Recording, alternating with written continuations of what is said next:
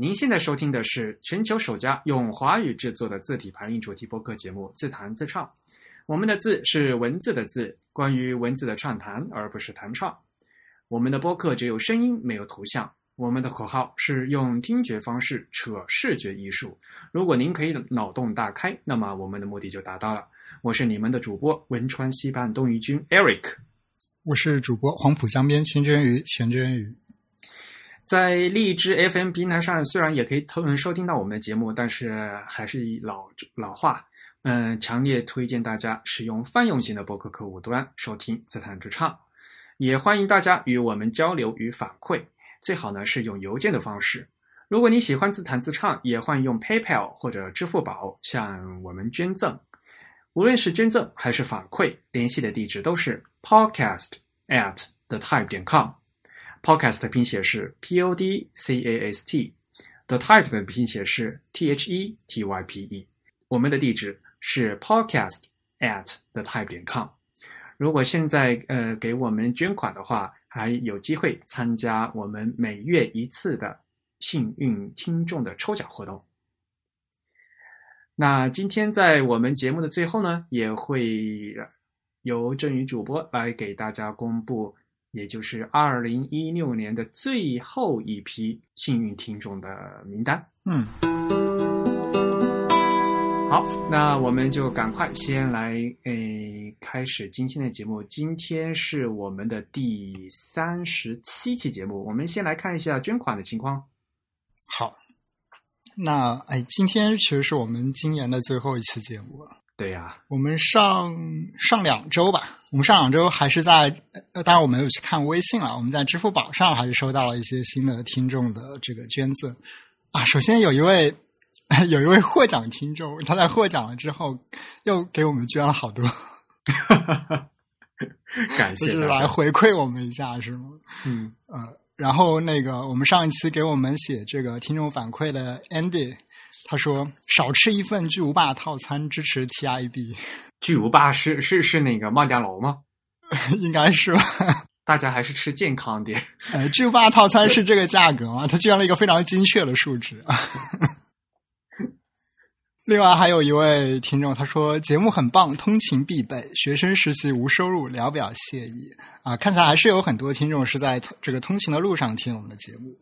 嗯。”而且咱们听众有好多是学生朋友，好像是吧？啊，应该是的。我应该是有很多学设计专业的学生吧？嗯，好的。对，我们之前做一些呃线下的活动，在一些线下活动的现场，其实是经常遇到我们的一些听众的，特别是学生。嗯嗯。啊，另外有一位听众非常有意思，他的留言是：抽奖抽奖，集齐 Eric 的书《召唤神龙》。所以，二哥，你现在有多少本书？到七本了吗？还没有吧？我感觉应该有了吧。我看啊，就是就是单纯字体的话，可能没有。对，但各种书加起来，字体书也挺多了吧？就跟设计相关的书啊。因为上次不是对啊，就我翻了一本那个就是建筑师的那个散文集嘛啊，那那然后那时候他们就汉语的人跑过来偷偷我，此此刘庆是为彼刘庆吗？好吧，我已经集齐了，看起来我马上可以召唤了。天哪，你还用召唤吗？好恐怖啊，听起来。对，然后另外也有一些我们的老朋友给我们的捐款，同时还有一位听众，他留言是希望两位主播继续做更好的节目，支持啊。最后有一位听众，他说支付宝也可以一零八。我们之前说我们在微信上设了一组非常有意思的这个，呃，我们自认为非常有意思的这个捐款数值。呃，然后这位听众说支付宝也可以捐一零八，然后。我看到这条留言之后，我突然想起来，在微信上其实有一位有一位也算我们的听众吧，就是每次给我们捐必捐一零八的。哦，啊，这是杨林清老师，非常感谢杨林清老师对我们的大力赞助。杨林清老师也是我们的嘉宾嘛，对吧？上次对在我们做了一次那个对谈节目，就是关于网格系统这本新书的一个。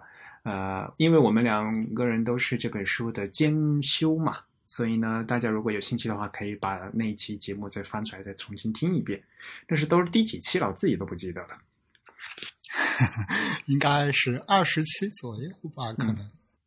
那期节目呢，其呃其实是我我到北京去，然后刚好嗯有时间嘛，在杨林清他自己北京的工作室里面录制的。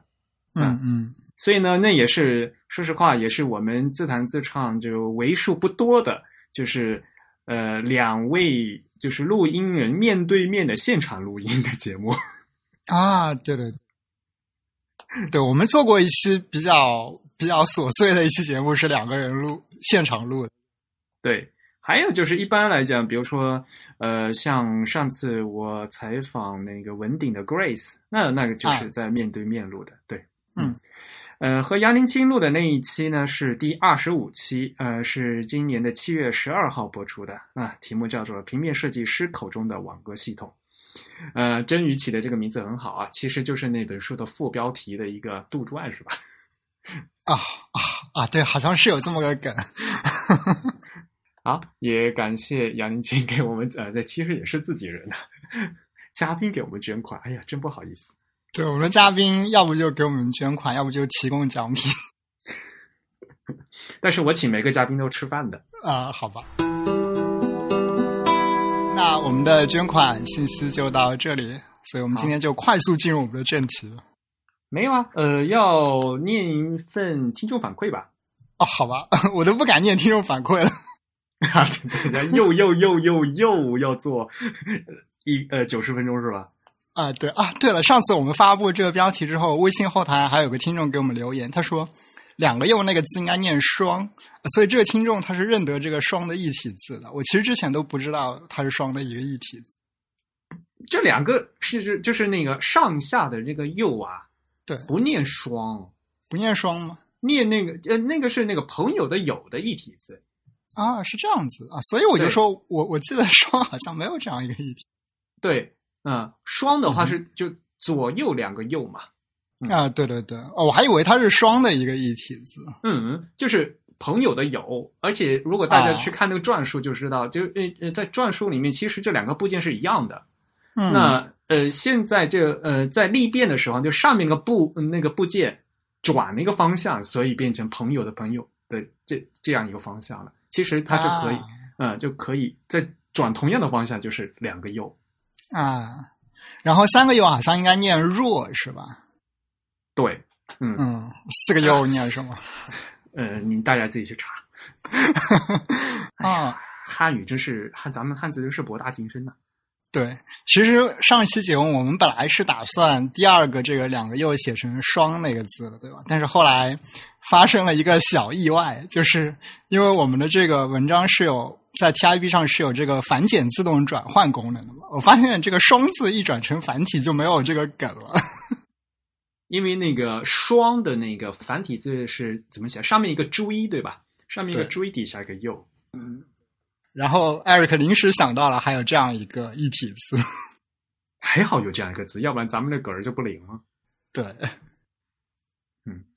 好，那我们之前有一位听众，他来信呢是问一个关于 InDesign 的问题的，对吧？呃，然后呢，我们的振宇主播又非常认真的回了一封信，我觉得特别好，应该给他念出来。好吧，我先读一下这位听众来信。这样吧，我念听众的来信，然后你念你自己写的信。好吧，难道不应该交换一下念？为什么？你念你自己写的不挺好的吗？好吧，好吧，我觉得念自己的写的信会非常奇怪啊，是吗？那好，你念吧，没关系，好，我帮你念，好，你你念吧。呃，这位听众名字怎么还还好难念，他叫什么？孔义林是吧？应该是对，嗯嗯。那他说。呃，求自学 InDesign 的意见啊，建议，这是他的邮件标题。他说：“两位主播，你们好。虽然是被博物志安利过来的听众，但是听到现在，从对字体排印几乎一无所知，到看完了两本西文字体，正准备看西文排版，应该也算个忠实听众了吧？节目里经常会听到主播们提到 InDesign 这款软件。作为一个普通文科生，平时似乎对字体排印没有什么特别的需求，纯粹出于好奇想自学一下这款软件，拿自己的本科毕业论文当做试验品吧。不知道这款软件对于我这种小白。括号 P.S. 会一点皮毛来说好学难学吗？另外还希望主播们能够推荐一点浅显易懂的教程书或者视频都可以。祝节目越办越好，孔艺林。好，然后针对这份邮件，我们的振宇主播写一封很长的回信。那我其实也不长，那我把你念一下啊。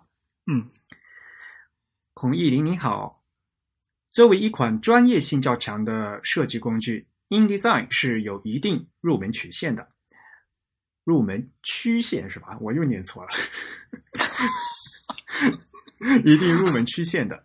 呃，主要在两方面：第一，与 Adobe Create Create Suite 其他的经典工具相似，它的界面操作及功能分布需要一定程度的练习和记忆。如果你有 Photoshop 或 Illustrator 的使用经验，那入门门槛会大大降低。第二，InDesign 在 typography，尤其是 micro typography 方面有细微深入的特性，很多功能是配合业界书刊设计或文字编排领域的工作流程有针对性的开发所得，因此需要工具使用者对书刊设计的流程 typography 的知识均有一定程度的掌握。很多时候，并非是设计师预先知道软件能做什么才，所以才使用了某些功能，而是设计师理解了自己的需求，想到了问题解决的策略，而后才在工具中找到或摸索出对应的实现方案。由于历史原因，InDesign 在 CJK 排版领域的部分术语在翻译和表现上并不直观，初期会有一些理解障碍。另外，部分 CJK 功能是优先面向日本行业标准开发的，所以中文地区的用户在实践中可能会不适应。总体上，它与 Adobe CS 大多数的工具一样，入门的最佳参考呃参考资资料就是官方的帮助文档。如果你能交叉对照中英日三方语言的帮助文档，会在一些具体问题上更顺畅。InDesign Secrets 介绍的一些小技巧。也非常有用，可供参考。那大家可以去看，就 http column slash slash indesignSecret dot com。最后，感谢你对节目的关注和支持。此致，秦真宇。啊，你此致不敬礼，我现在才发现。我我觉得写敬礼好像太太生硬了。好吧，而且此致敬礼应该抬格呀，就是。写邮件还抬格 啊！对啊，我突然想到一点哈，就是呃，很重要一点就是说，这毕竟是一个专业软件，在国内哈，就是啊，应该嗯，是因为盗版的缘故嘛，所以大家动不动就用 PS PS 啊，呃，说到要修图就用 Photoshop 啊，就这些简称 PS，现在 PS 都变成一个动词哈，你去给我 P 一下是吧？嗯。可是，在国外的话啊，他如果那你说我会 PS，然后那个说我有 Photoshop，但是其他人会很惊讶，哇，你居然有 Photoshop 那么专业的工具？因为因为 Photoshop 这个软件非常非常贵，然后一般只有就是专业的就是图形处理的人才会去买这么贵的东西，因为他们是工作要用的嘛。嗯哼，嗯，所以像这些东西的话，呃，在国内的反而就是因为有盗版，然后大家好像都会 PS，对吧？嗯，像阿杜比，它为了就是面向普通的用户，当时还有什么 Photoshop Elements，对吧？就是那种就是面向非专业的，就是普及版。啊啊，好像曾经是有这么一个东西。对啊，所以就说那。普及大众版和专业版，它自然它的这个定位不一样，它的操作也是不一样的。嗯嗯嗯，呃，就像现在的大家都会拍照啊，然后都有数码相机，数码相机总是有那个自动挡，有傻瓜档，对不对？但是也有 manual 档，就是全手动挡，对吧？光圈、快门速度可以由你随便调的。但是呢，如果你不适应的话，你会搞得乱七八糟。来给你一个手动挡的话，你如果什么参数都不熟悉的话，反而一个正常的照片你都拍不出来。这倒是，对吧？所以这个就是专业和那个就是普通的软件的，是它的定位是不一样的啊。所以有时候你拿一个专业的工具给你，然后你会觉得很麻烦，因为这边也可以调，那边的我要把所有的参数都都全部设计呃弄好了一遍以后，才能排一个很简单的东西。那那讲这样的话，与其这样子，我还不如拿个 Word 排要更快。嗯，所以就是说，专业是又有专业的需求的。那也不是说每个人都可以学的。如果你的确是你对这方面有兴趣，然后爱好的话呢，就是要有这样的心理准备。嗯。然后另外一方面，就是我个人更为好奇，就是他可能想把自己的毕业论文当实验品吧，这是一个很好的一个尝试了。但是如果真正来讲的话，可能毕业论文的话，各个学校的话，尤其是学位委员会的话，会对那个格式有比较严格的要求，而且往往通常他们会给一个模板，对，给一个模板，然后呢，往往那个模板又是那个 Word 或者什么样的。是因为通常都是 Word，因为这位我看这位听众他是文科生嘛，那如果是理工科类的话，可能他可能又会用其他的，他会用 TF 去摆，因为他有可能会有什么公式啊或者一些图表什么东西的。理工科类的排版又是另外一个问题。对，但其实呃，我觉得通常还是用 Word 比较多吧，就用 TF 的还是偏少数。所以呢，就是说要看你有什么样什么样的需求，然后有想什么什么什么样的东西啊，嗯嗯，因此呢，就是说这是一个专业的软件，它和嗯你普通大众的这个普通的那工具软件毕竟是定位是不一样的，首先就要做好准备。然后呢，我觉得郑宇说的一点很重要，就是说，并不是说设计师预先知道这个软件能做什么才去用什么的。最关键的是，首先设计师想，嗯，他自己脑海里有想要达到的一个效果，然后 InDesign 这些软件它无非是一个工具，用这些工具去达到设计师所想要的效果，这一点是很关键的。嗯，就是我们不能本末倒置啊。当然了，也有呃很多这样的例子，就是说，因为我们的工具现在越来越先进了，然后呢，就可以让我们这些创作者。啊，这些创意人员的话，有更多的这些呃发挥的方式。那但是呢，最基本的一个道路来讲的话，应该是，嗯，创作者他有自己的理念和自己的一个想法，然后无非就是用其他的各有各种各样好用的工具呢去帮他实现啊，并不是说我有了 InDesign 我就肯定肯定能排好嗯排好东西，对吧？对，这个可能是跟。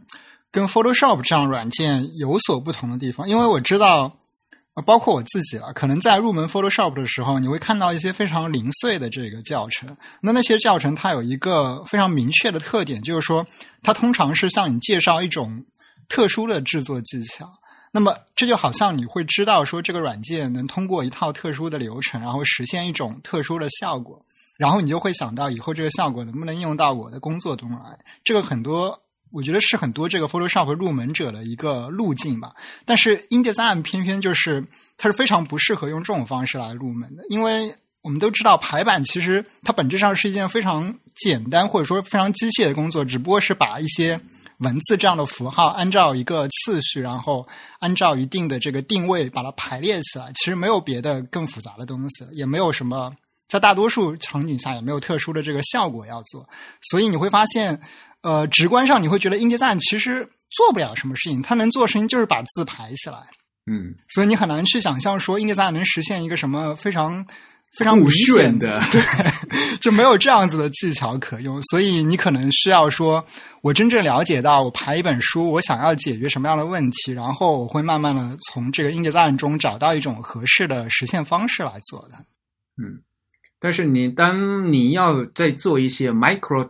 Typography 对吧？就是所谓的微观字体排印的一些东西的话，然后你再去嗯去挖掘 InDesign 它里面给你呃配备的那些功能的话，你才发现嗯的确是有些东西嗯非常能让你呃得力啊那些工具嗯对对对。好吧，呃，其实啊，我在这封邮两个人的邮件里面啊，我注意到另外一个很有意思的地方，就是 InDesign 这个软件的名字怎么写？好吧，嗯，不愧是真宇啊，真宇写的就是正确的。首先，InDesign 的第一个字母 I 肯定是大写的，但是 Design 的这个词这个 D 也是大写的。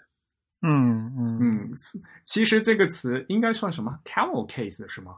就是对，它算是一种 camel case。嗯，对。所以呢，这个嗯，作为一个商品名、软件名称，它的正确的拼法就是 ID 应该大写。刚好这个软件它那个缩写也是 ID 嘛。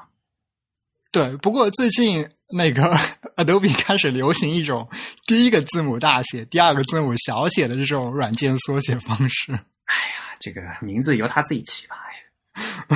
嗯，所以它的变化也挺多。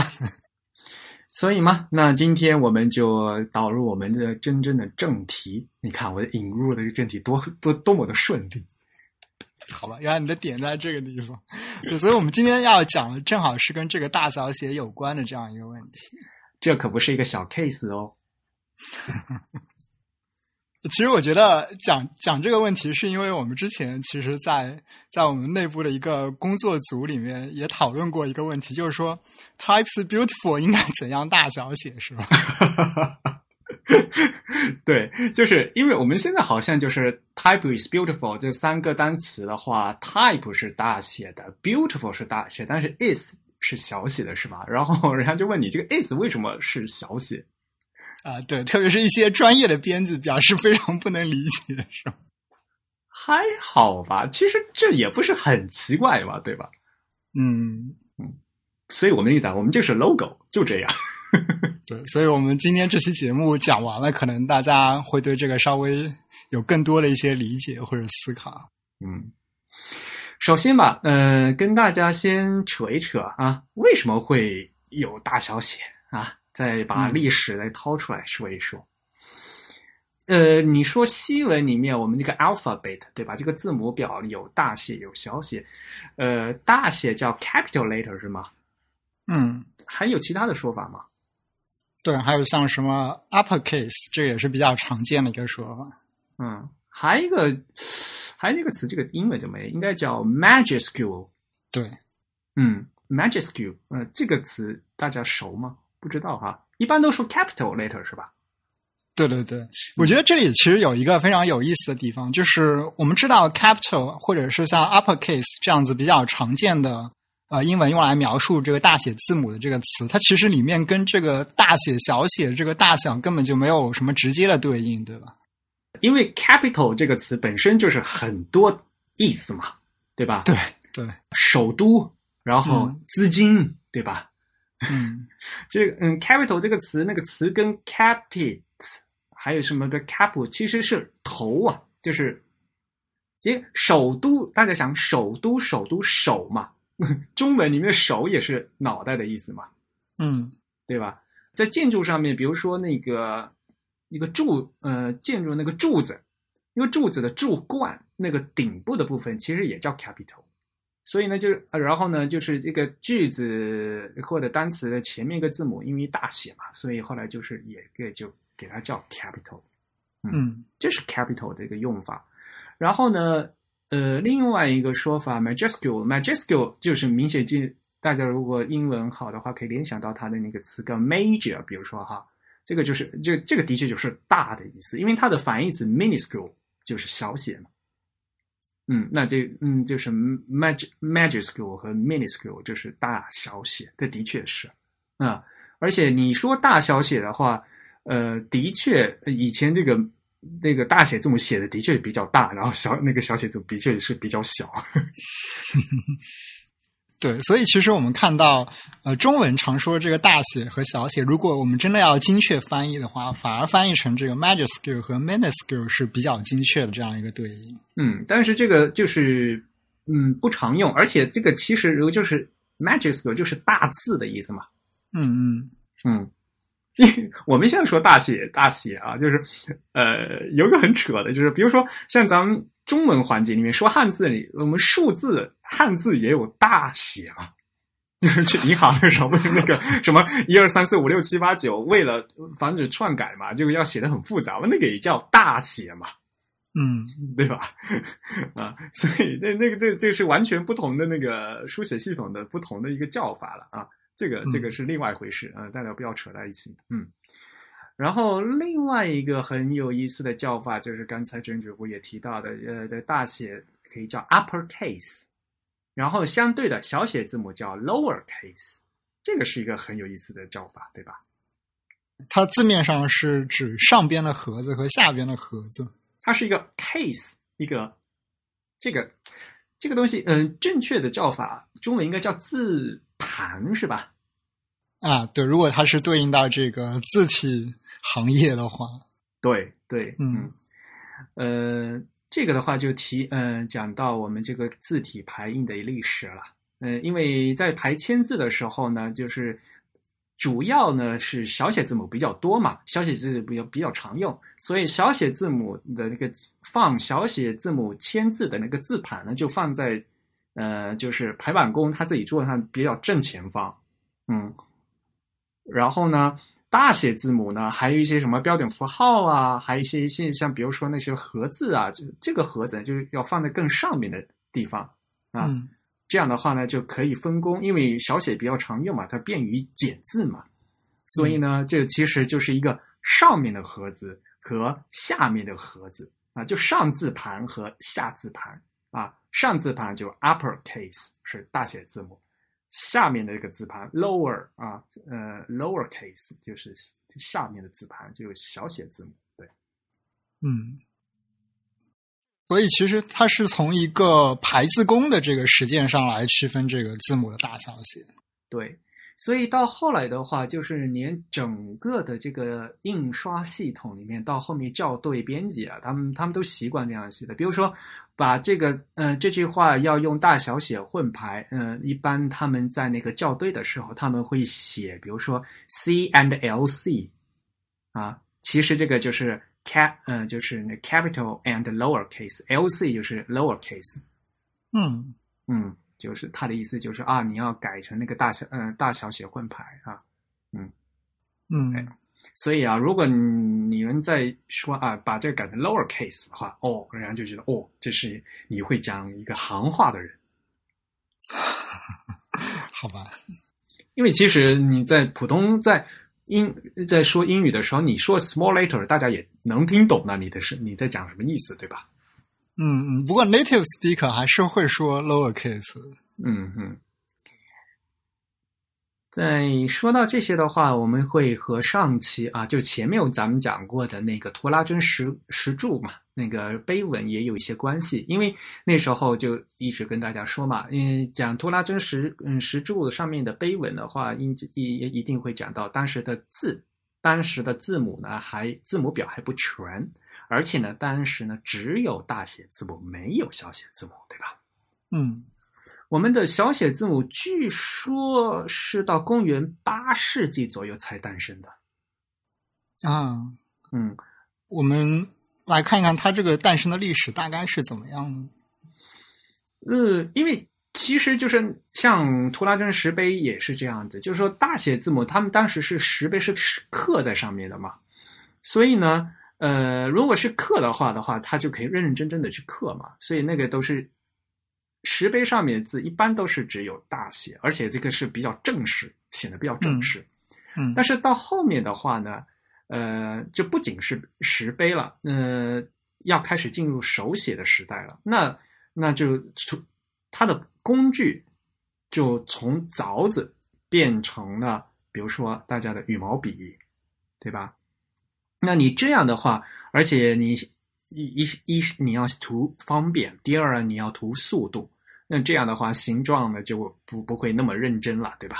就会变得圆啊，然后呢，就麻烦的笔画就越来越越来越简单嘛，啊，然后而且呢，就是因为你字母如果连笔越来越多的话呢，很多这个类似的字母的话就会会长得很像，嗯，那长得很像怎么办呢？它又会要要多加几笔，这样的话就能要以区别不同的字母，嗯，于是呢就会比如说在一个字母，呃，有些呢它把笔画向上延伸一些。或者向下延伸一些，然后加强这个字母间的区别，这样的话呢，才形成了我们现在的所谓的小写字母。因为就说实话，二十四呃，现在的二十六个拉丁字母里面的话，有些字母就大小写长得都一样的，比如说 O，对吧？像比如说 S，长得都是一样的吧。嗯但是呢，也有一些长得就特别不一样的，比如说 G，那个大写字母跟小写字母长得特别不一样，对吧？嗯，啊，字母 A 其实差别是非常大的。呃，字母 A 在因为大写的时候是就等于大家平时是习惯写三笔嘛，对吧？嗯，嗯左一笔右一笔，然后一横嘛。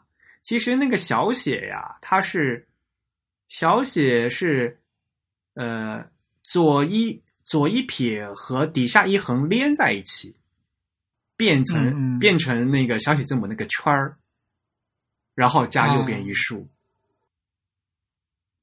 也有种说法说，呃，早前有的时候写 A 的时候，它并不是像我们现在这个尖角朝上的方向，它可能是比如说尖角朝左的这个方向。啊，对，它倒过来写，对，对对对，嗯所以它跟我们现在看这个字母阿尔法的写法还是非常像的。嗯，对，嗯，因为就早期的话，这个呃，它个角度都不一样嘛。嗯对对对，嗯，包括像刚才艾瑞克说到这个大写字母 G 和小写字母 G 的这个差别，就是如果我们现在看一个非常正的一个大写字母 G 和一个双层的小写字母 G，那它们的差别显然是非常大的。但是如果我们看一个单层的小写字母 G，其实跟大写字母 G，呃，那种手写风格的大写字母 G 也是有一定联系在那边的，因为我们知道。你手写一个大写字母 G 的时候，你可能最后那一笔不会写一个横画，对吧？你会直接、直接这个圈画上去，然后就竖下来。竖下来，对，对，但如果你把这个竖拉的更长一点，然后再给它一个尾巴的话，就很像一个小写字母的 G 了。其实，对对对，嗯，对，所以其实大小写之间还是可以看出，就是有比较明显的一些呃手写，比如说加快了速度呀，或者是给它附加了一些小的部件，这样演变过来的一个历史过程。所以这些字形的演变啊，其实古今中外都是一样的呀。嗯呃，像如果你套在汉字嗯，呃，汉字的发展史上，其实汉咱们汉字也是一样的。一开始咱们刻在石头上不是篆书吗？对吧？那篆书反正刻在石头上是可以慢慢刻的，但是如果你要是手写的话，自然而然的就会你就会越来越潦草简化，对吧？咱们的嗯隶书就是这样形成的嘛。嗯隶书，但是这这所谓的隶嘛，也就是当时写那些文书，他要处理很多文书嘛，他自然而然的话就会把这个字呃加以潦草的一些对对笔笔画进行整理嘛，这自然而然这个字形就发生了变化了。嗯嗯，所以古今中外其实这些东西都都是相通的，人都是越来越懒的。对，就所以搞了半天，最后大家那个呃连笔都连在一起，都都看不清楚什么是什么了，然后只然后只好要再加附加笔画，就变成这样子，对吧？好，所以这个汉字的发展方向就是狂草，是吗？写到自己都看不懂。但是呃，在汉字的发展史上，这个历变是一个很关键的，对汉字的形态发生很大的变化嘛。嗯，对吧？所以西文，呃，我们现在不讲汉字，我们今天我们今天讲西文。所以西文的话，其实它在在书写，通过这个书写工具，呃，对这个字形啊和这个排版的影响还是非常大的。嗯呃，然后再说回来，呃，所以呢，我们后来的这个字，呃，西文呢就区分了大小写。那后来呢，就是在排字的时候呢，就需要有把这个放到不同的字盘里面进行使用。所以呢，呃，现在在英文里面，就是关于这个大小写，他们都管这个叫 case，对吧？叫 casing，对吧？啊，嗯就像比如说，呃，很多，尤其是我们程序员就就会很很意识都会很清晰的，呃很清醒的知道，这某些东西是要区分大小写的，对吧？像中文我们讲区分大小写，啊，如果你一硬要分什么 distinguish，对吧？区分大小，但是纯正的英文它不是这么说的，它是就说这个词是 case sensitive。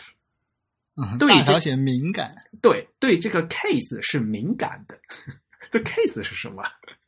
啊，嗯，这原意呢是字盘，那么就现在呢就是所谓的就是这个大小写，对大小写是敏感的，对，嗯嗯，哎，这其实非常有意思，就是说，呃，我们从这个无论是从什么 minuscule 或者 minuscule，或者是 capital，或者是叫什么非 capital 的，我不知道应该怎么说了。就我们从这些词上，我们很难找到一个统一的方式来统称大小写这样一种。无论叫格式也好，或者是风格也好，这样子的一种属性啊。但是，一旦我们回归到这个 uppercase 和 lowercase 这种排版工的术语上，我们发现我们可以用 case 这个词来指代这种属性，是吧？对，变成一个盒子了。对对对，所以这个也是非常有意思一点，就是而且我觉得这很可能也是因为现在。呃，很可能也是导致了现在这个 case 这个词用来指代大小写比较流行的这样一个原因，因为它用一个很简单的词，然后很好的统一了两种格式的这个变化这样一种属性。嗯，所以啊，就是很多在大家在学英文的时候，就必须要你要去理解这个词源是什么，要不然的话，就是大家就一开始觉得 case 是，比如说 case 这个词也是一个很复杂的词嘛，对吧？比如说一个案件也叫 case 嘛，对吧？这不是一个小 case 嘛，对吧？啊，啊，然后那就讲这个 case 怎么会跟大小写会有关系啊？嗯，在英文里面经常会有这样的这样的习惯，像这个我一直一想，很容易想到一个笑话，就是那个什么主席，而不是叫 chairman 嘛？嗯嗯，然后后来就是在开会的时候，开国际会议的时候，由于政治正确嘛，然后的确是有女的主席嘛，所以呢。就要叫 chairwoman 嘛，然后后来后来就说又是，但是要挑选的话就有还没选出来嘛，所以还不知道他是男是女啊。然后后来怎么办呢？嗯，然后他们说啊，那就那我们就叫 chair 吧，好好一个大活人就把他叫的当就把他当成凳子，对。啊，那实际上这这是一个笑话了。然后然后呢，就真真正在国际会议上面，往往那个座位就那这种管主席是叫 chairperson，嗯嗯嗯，叫 chairperson。然后所以那时候那个女主席被选出来的时候，那嗯，她她就经常说，嗯，我还是一个大活人，我不希望你们叫我叫 chair。嗯，啊，又扯远了。嗯，对哈，所以呢，其实，在英语里面的话，可以根据用这个 case 啊，这个 casing 呃来来讲啊，就是讲这个大小写的问题。当然了，更专业的话的话，有些呃，比如说编辑排版的书的话，它可以管说关于大小写的事情，比如说他会讲什么 cap capitalization，对对对吧？就是哪些字要大写啊，什么什么的，对。嗯，对，讲到这个 capitalization 的时候，他们又倾向于选择 capital 这个词来描述大小写这件事情。嗯，那是因为是这样的话，这这它是是其实大写化嘛，对吧？capitalization，因为大多数的在正文排版的话，大家都是用小写的嘛，那所以呢，你只要注意应该把哪些字挑出来做大写，对吧？它是有这样的一个那个语境在里面的嘛，所以它叫。Capitalization 啊，就大写化嘛，嗯，这一点也是非常有意思。就是我觉得 capital 这个词，就是会给人一种语言上的暗示吧，就是它暗示了一种编辑的语境。因为我们知道 capital 它的意思其实就是首字母嘛，或者说它的意思是 initial 这样子，应该是嗯，我们更讲说是大写嘛，因为它的那个。嗯，对呀。如果你说首字母，很很容易跟那 initial 混在一起。现在已经对，就是说它的这个来源的话，其实是跟 initial 是比较比较类似的这样一个意思。因为我们知道 initial 的这个字母一般是大写的。嗯，首字母，对对，所以就是我们会用 capital 这个词来指代这个大写字母，其实就是说它是出现在第一个。位置的这样子的一个字母，通常它取的一种形态，那么就是一种大写的形态。所以我们发现，编辑语境中可能用 capital 这个词，就会感觉更更贴合它的这个工作环境。嗯嗯嗯。那常见的我们 casing 的方法就是，比如说有 upper case，对吧？大写，然后 lower case 小写，然后呢，正常的英英文排版啊，像什么西文的排版，多数都是大小写就是并一起用的，对吧？嗯，偶尔会有那种 uni case，uni 就这就只有一个 case 的，比如说像我们上次介绍那个图拉真那款字嘛，它当时那个字典，因为在罗马时代还没有小写字母，所以对于那款字嗯字体来讲，它是一个头，它只有一个字体啊，只就不区分大小写字形的那样的字体，这个就是 unicase。嗯，当然了，如果你一定要说的话，这个我还可以把呃小型大写字母，对吧？嗯，对，那但这个这个是排版上的另外一个问题了。但是就就是说，在字形上它没有发生变化。对，所以他们其实还是一种 case。对，嗯，所以呢，就管这种东西叫 unicase 啊，就是说它字形是一样的啊。然后还有呢，就是在混用的时候，就还刚才我也说的这个 camel case，嗯，camel case 也很有意思啊，这个词 camel 是骆驼嘛，就是像。因为骆驼不有驼峰嘛，就是疙疙瘩瘩的，就是这样的形状啊。嗯，camel case 应该怎么来定义呢？嗯，camel case 其实就是说，嗯，啊，因为我们知道英文或者说西文的很多的这个西文，它是有一个空格分词的，对，这样子的一个。一个书写原则的话，那么 camel camel case 我们知道，就是通常来说，我们说大小写的时候都是以一个单词为单位的。那么在单词的这个起手的这个位置，我们看到它是大写还是小写，或者说整个单词是大写或者小写。那么 camel case 给人的感觉就是说，我在一个没有分开的一个词的中间，突然出现了一个大小写的交替。嗯。所以，就像刚才我们说的那个 “in design” 这个词，对吧？它其实是一个词，但是呢，它中间那个 “d” 虽然在词的中间，但是那个 “d” 也是大写的啊。突然就像驼峰一样，突然多了一个疙瘩啊。所以这个就是 camel case。嗯，对。但实际上，我们知道 camel case 在这个应用中，呃，它很常见的一种应用，就是用来在一个不适合用空格分词的语言环境中，用来做这个分词的标记。对。这个我们可以到后面讲啊，就是具体的，对，对。对然后刚刚那个我们说到 unicase 这个情况，然后 Eric 补充了一个，比如说像 small 呃 small capital 这样子的一个一个排版上的一个应用。我其实想到就是为什么那个我们在编辑语境中更适合用 capital 这个词，是因为其实我们知道，呃，你如果全都是呃大写字母，我们可以用 small capital 来区分这个大还是小的这样一个。一个视觉上的形态，对吧？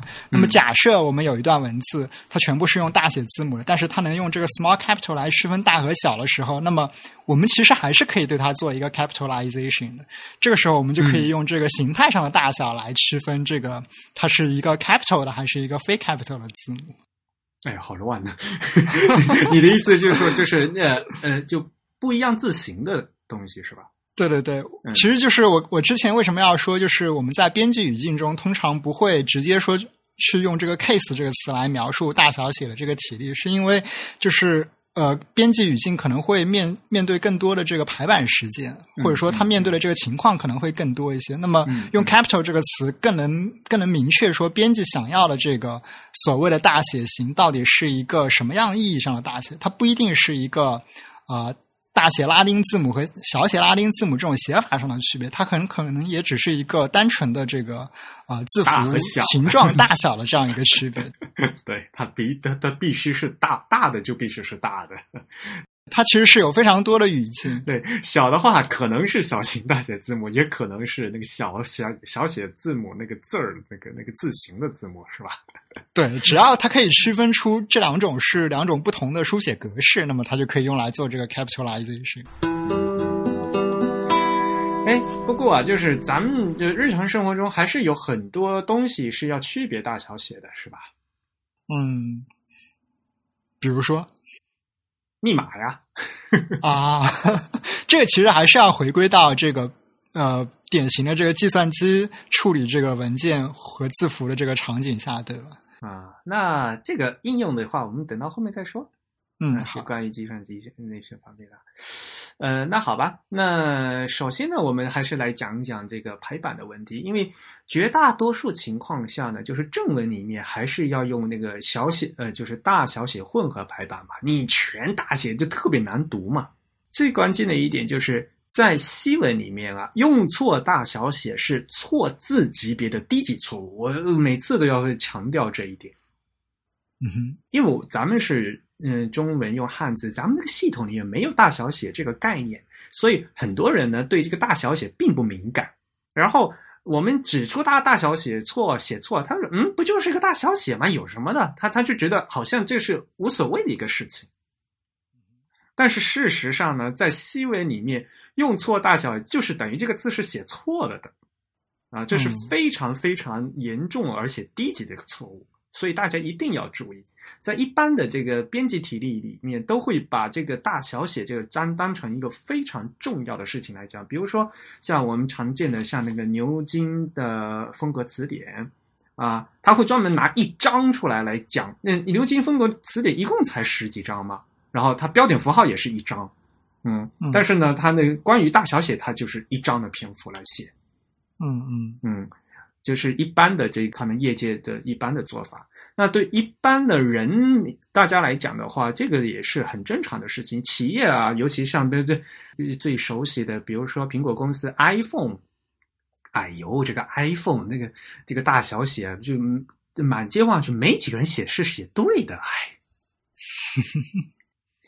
尤尤其是那种什么啊，这什么幸运大抽奖啊，抽奖奖品是 iPad 哦，那个 iPad 那个，我一看那个大小写写错，我就一就觉得绝对是这家哥不靠谱。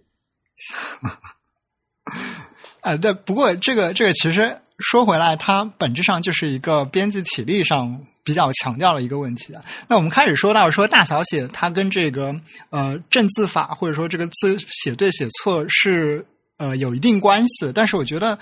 它可能跟我们像这种汉字使用者所认为的这个字对错还是两层意思，对吧？就首先我们知道，呃，如果你典型写一个英文的东西，那么它错字可能有两种，一种就是典型的拼写错误，你可能把其中一个字母搞错了，或者说是漏掉了几个字母，或者是怎么样的。嗯。那么另一种呢，就是刚才 Eric 说的这种大小写的错误。问题就是说，你如果大小写错，会明会影响到意思的，就是你的意思会不对啊。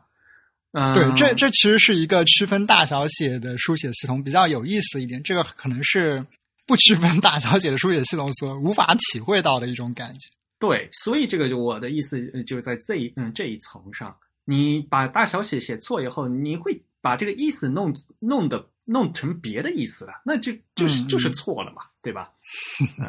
对，像那个苹果它的那个风格指南里面啊。他因为他就对他这个要求很高嘛，他当然对他自家产品是肯定是这样子的，对吧？iPhone i 是小写，然后 phone 那个 p 是大写，对吧？iPad，然后像最新的那个 Sierra，对吧？Sierra 它现在它改名，它就叫 Mac OS，对吧？OS 是大写，但是前面那个 Mac 是小写。嗯，啊，这是对他们产品啊，这个这个哦，它就是这样，无可厚非。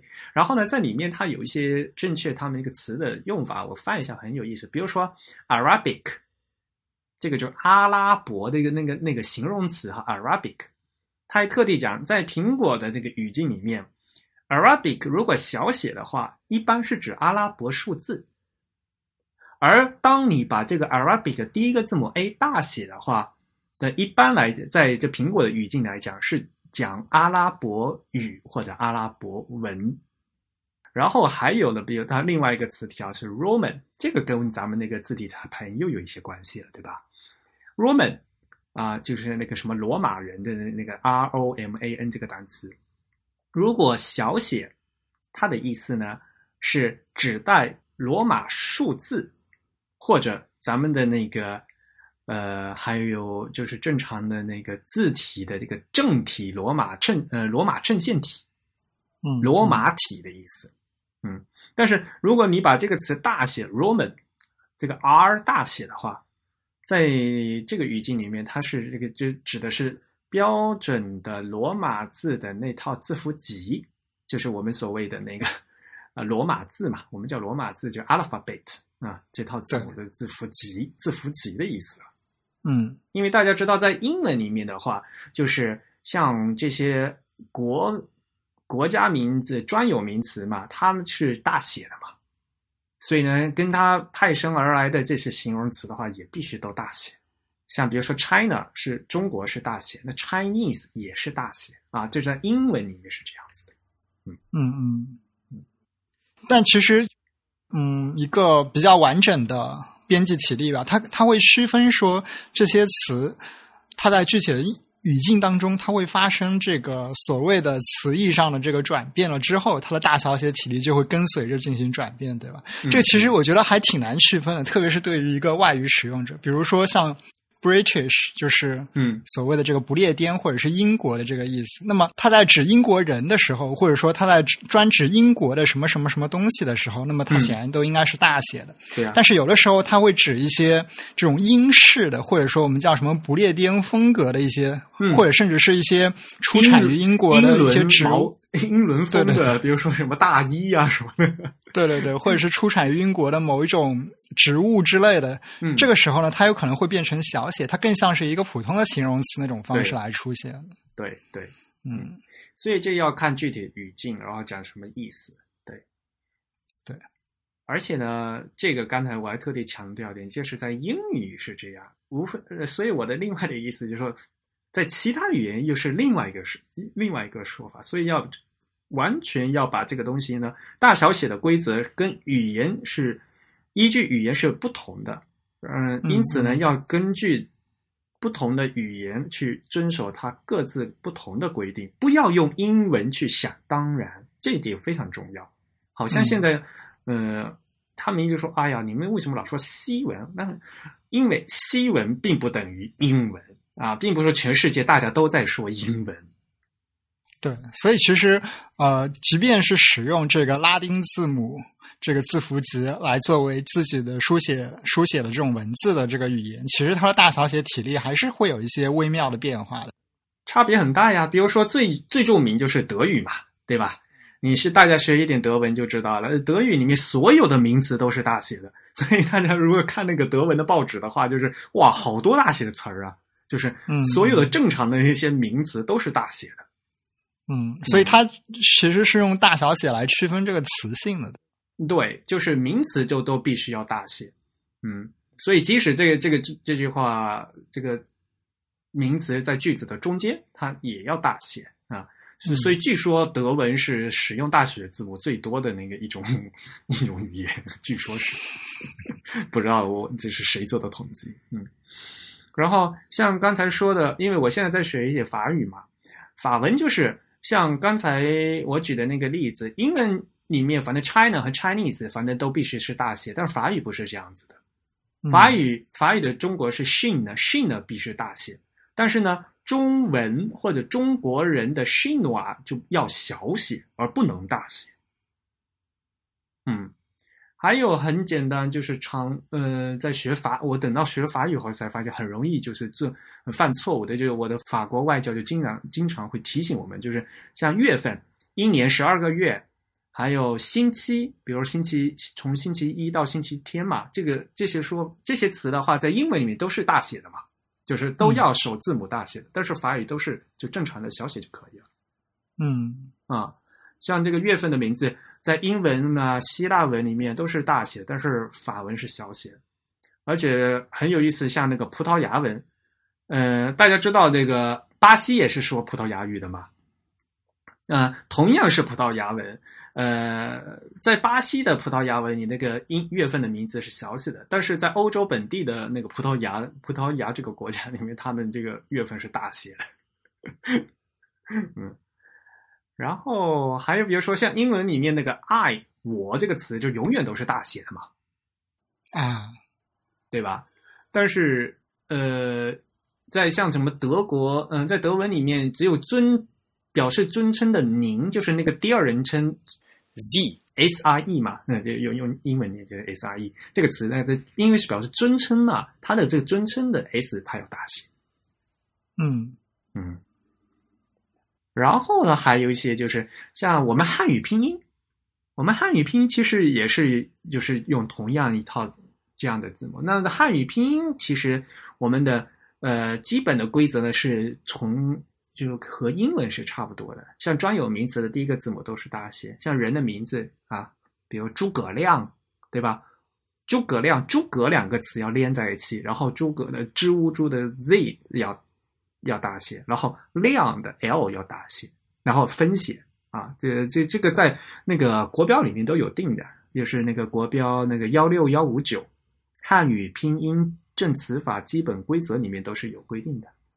对，这份标准其实大家有兴趣还是可以去看一看的，因为它可能嗯跟有一些人的这个直观理解是不一样的。因为我们在怎么说呢，在这个小学的时候学拼音的时候，我们通常看到了这个注音是完全分写的，就按字来分写的。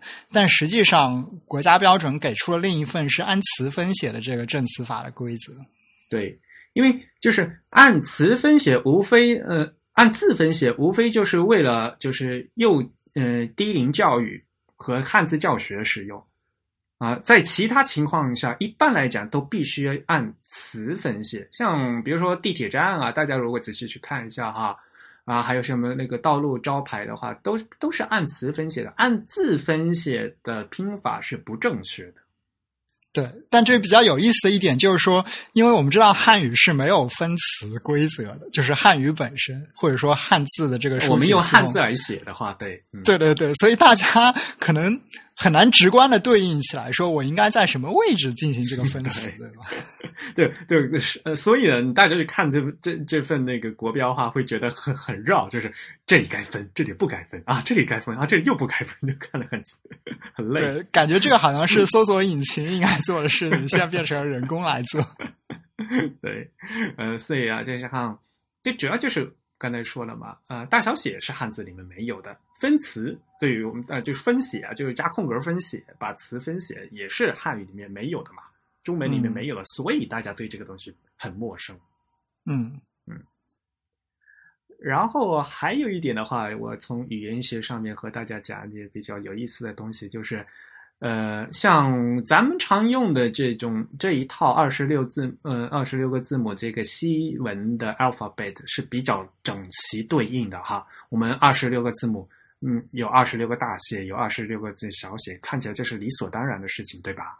嗯，其实，在其他语言的字母里面，有些字母它它是它可能就是只有小写没有大写比如说，很呃最著名的就是德语里面那个那个怪怪的一个字母 s t 长得像那个 长 S 是吧？呃，就是长 S 和短 S 连在一起的啊，对，一个合字，嗯。就长得像那个大写字母 B 的那个，对，长得像贝塔一样，或者像对，经常会被错误的排成希腊字母贝塔，对，它跟贝塔真的是非常像。嗯，对，嗯，这个这个字母传统上它只有小写的啊。而且呢，就是如果理论上原来就是他们德文哈，如果一定要大写的话，会要把这个词转写成 S S，因为这个这个字母它原来本来写就是 S S。嗯嗯啊，像那个德语那个正写法，那个正书法不是最近一次那个九六年它的改革以后，就短元音以后面的那个 S 菜的，它后来都都都改成 S S 了啊，所以呢，就就就就就区别嘛，它这样的话就可以。就使得它的发音和它的拼写更更规范了，就是从从拼写的人看得出来啊，前面的元音是读长音还是短音啊啊！我记得好像还有人说，现在通过这个 S S 的盒子可以区分这个出版物是瑞士出版的还是德国出版的，因为瑞士德语不用这个 S 这个字母，嗯嗯，瑞士德语全部都写成 S S，给它拆开来写。啊，所以德文也很复杂的，但但是这个字母这又是非常常见的，比如说像那个什么街道，这英文不叫 street 吗？那德语就是 Straße 吧？所以你在德国的随便街道上都到处都能看到这个字母，嗯，这个招牌，嗯。然后特别扯的就是 Unicode 在五点一的时候，就是二零零八年的时候，还真为了这个深造了一个大写的这个 S T，。还真给他附了一个马位，然后这个大写的那个 S 的就长得特别奇怪。他这个可能是为了便于信息处理上比较方便。嗯，对，我他就是很勉强的，就是按照大写字高的把这个字给 搞了上去。但是，而且因为你 Unicode 已经安排了安排这个马位了嘛，搞得自行自行厂商就必须得做这样一个字，你知道吗？我我我还特地问过小林章，嗯，他他也说这这这个字母的大写的造型特头疼，就是就不好不知道怎么弄，你知道吧？其实还不如直接把它写成两个 S，就做一个格雷夫式写两个 S。对啊，这个特别扯，嗯。像啊，这话说回来，像那个俄语里面，俄语里面，除非有，除非是全部大写，要不然呢，俄语里面有几有三个字母，它是它肯定都是小写，就是它有表软音的那几那三个字母啊，它一般来讲都是小写的，很少有大写的。嗯，就是所所谓的这个西里尔字母。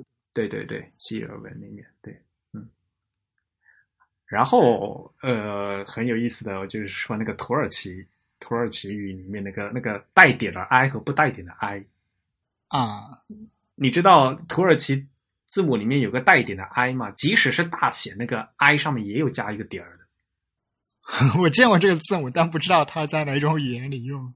那就是其实你去看伊斯坦布伊斯坦布尔啊，这个单这个词，它它它土耳其的城市，你去看土耳其文。它那个伊斯坦布尔那个伊，就第一个第一个大写那个就是伊嘛，就是 I 嘛。土耳其文的那个伊斯坦布尔那个 I 的大写上面也有一个点儿的，也就是其实就是在土耳其字母里面呢，带点儿的一和不带点的一，它是两个完全不同的字母，就是所以呢，它大小写的时候是不发生变化的。他们反而觉得，就是说你英文你为什么那么奇怪？就是说英文你。你为什么英文大写的时候没有点儿，小写的时候有点儿？他觉得你英文为什么呢？奇怪，我土耳其语无论大写带点儿的字母的话，大的也带点儿，小的也带点儿。然后不带点的话，大的也不带点儿，小的也不带点儿。嗯，因为在土耳其语里面呢，它那个带点儿的，那个他们念一，然后呢不带点念 u 啊，他们是要区分的。嗯嗯，所以。所以这个这个词当年啊，就是在转码位的时候，还还会转来转去转坏了。因为英语里面是对于土耳其人来讲，英语里面是扭过来的嘛，就大写的时候和小写的时候会发生带点和不带点的转换嘛。所以呢，当时他们又补了一个码，补了一个新的字母，是反过来的，就是大写字母带点，小写字母不带点儿啊，来去和这个原来的。I 去配，哦，好吧，这样就这样就导致于同样一个 字母在在转大小写的时候，那个字母刚好是反的。对土耳其来讲，然后土耳其就疯掉了。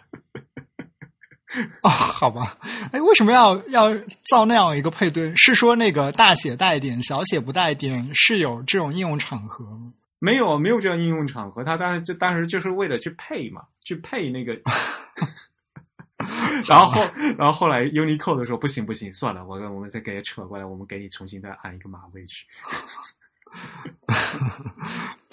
对。这个这个确实，如果造了这样一个没有用的对的话，确实会很干扰其他一些有需要使用这个字符的。对啊，像所以像比如说你当你机械把这这一段文文本全大写或者全小写进行大小写转换的时候，就很容易发转错，你知道吗？对，如果你这个全文并不是一个完全的土耳其文，比如说。我可能是一篇英文，但中间加了几个土耳其的单词。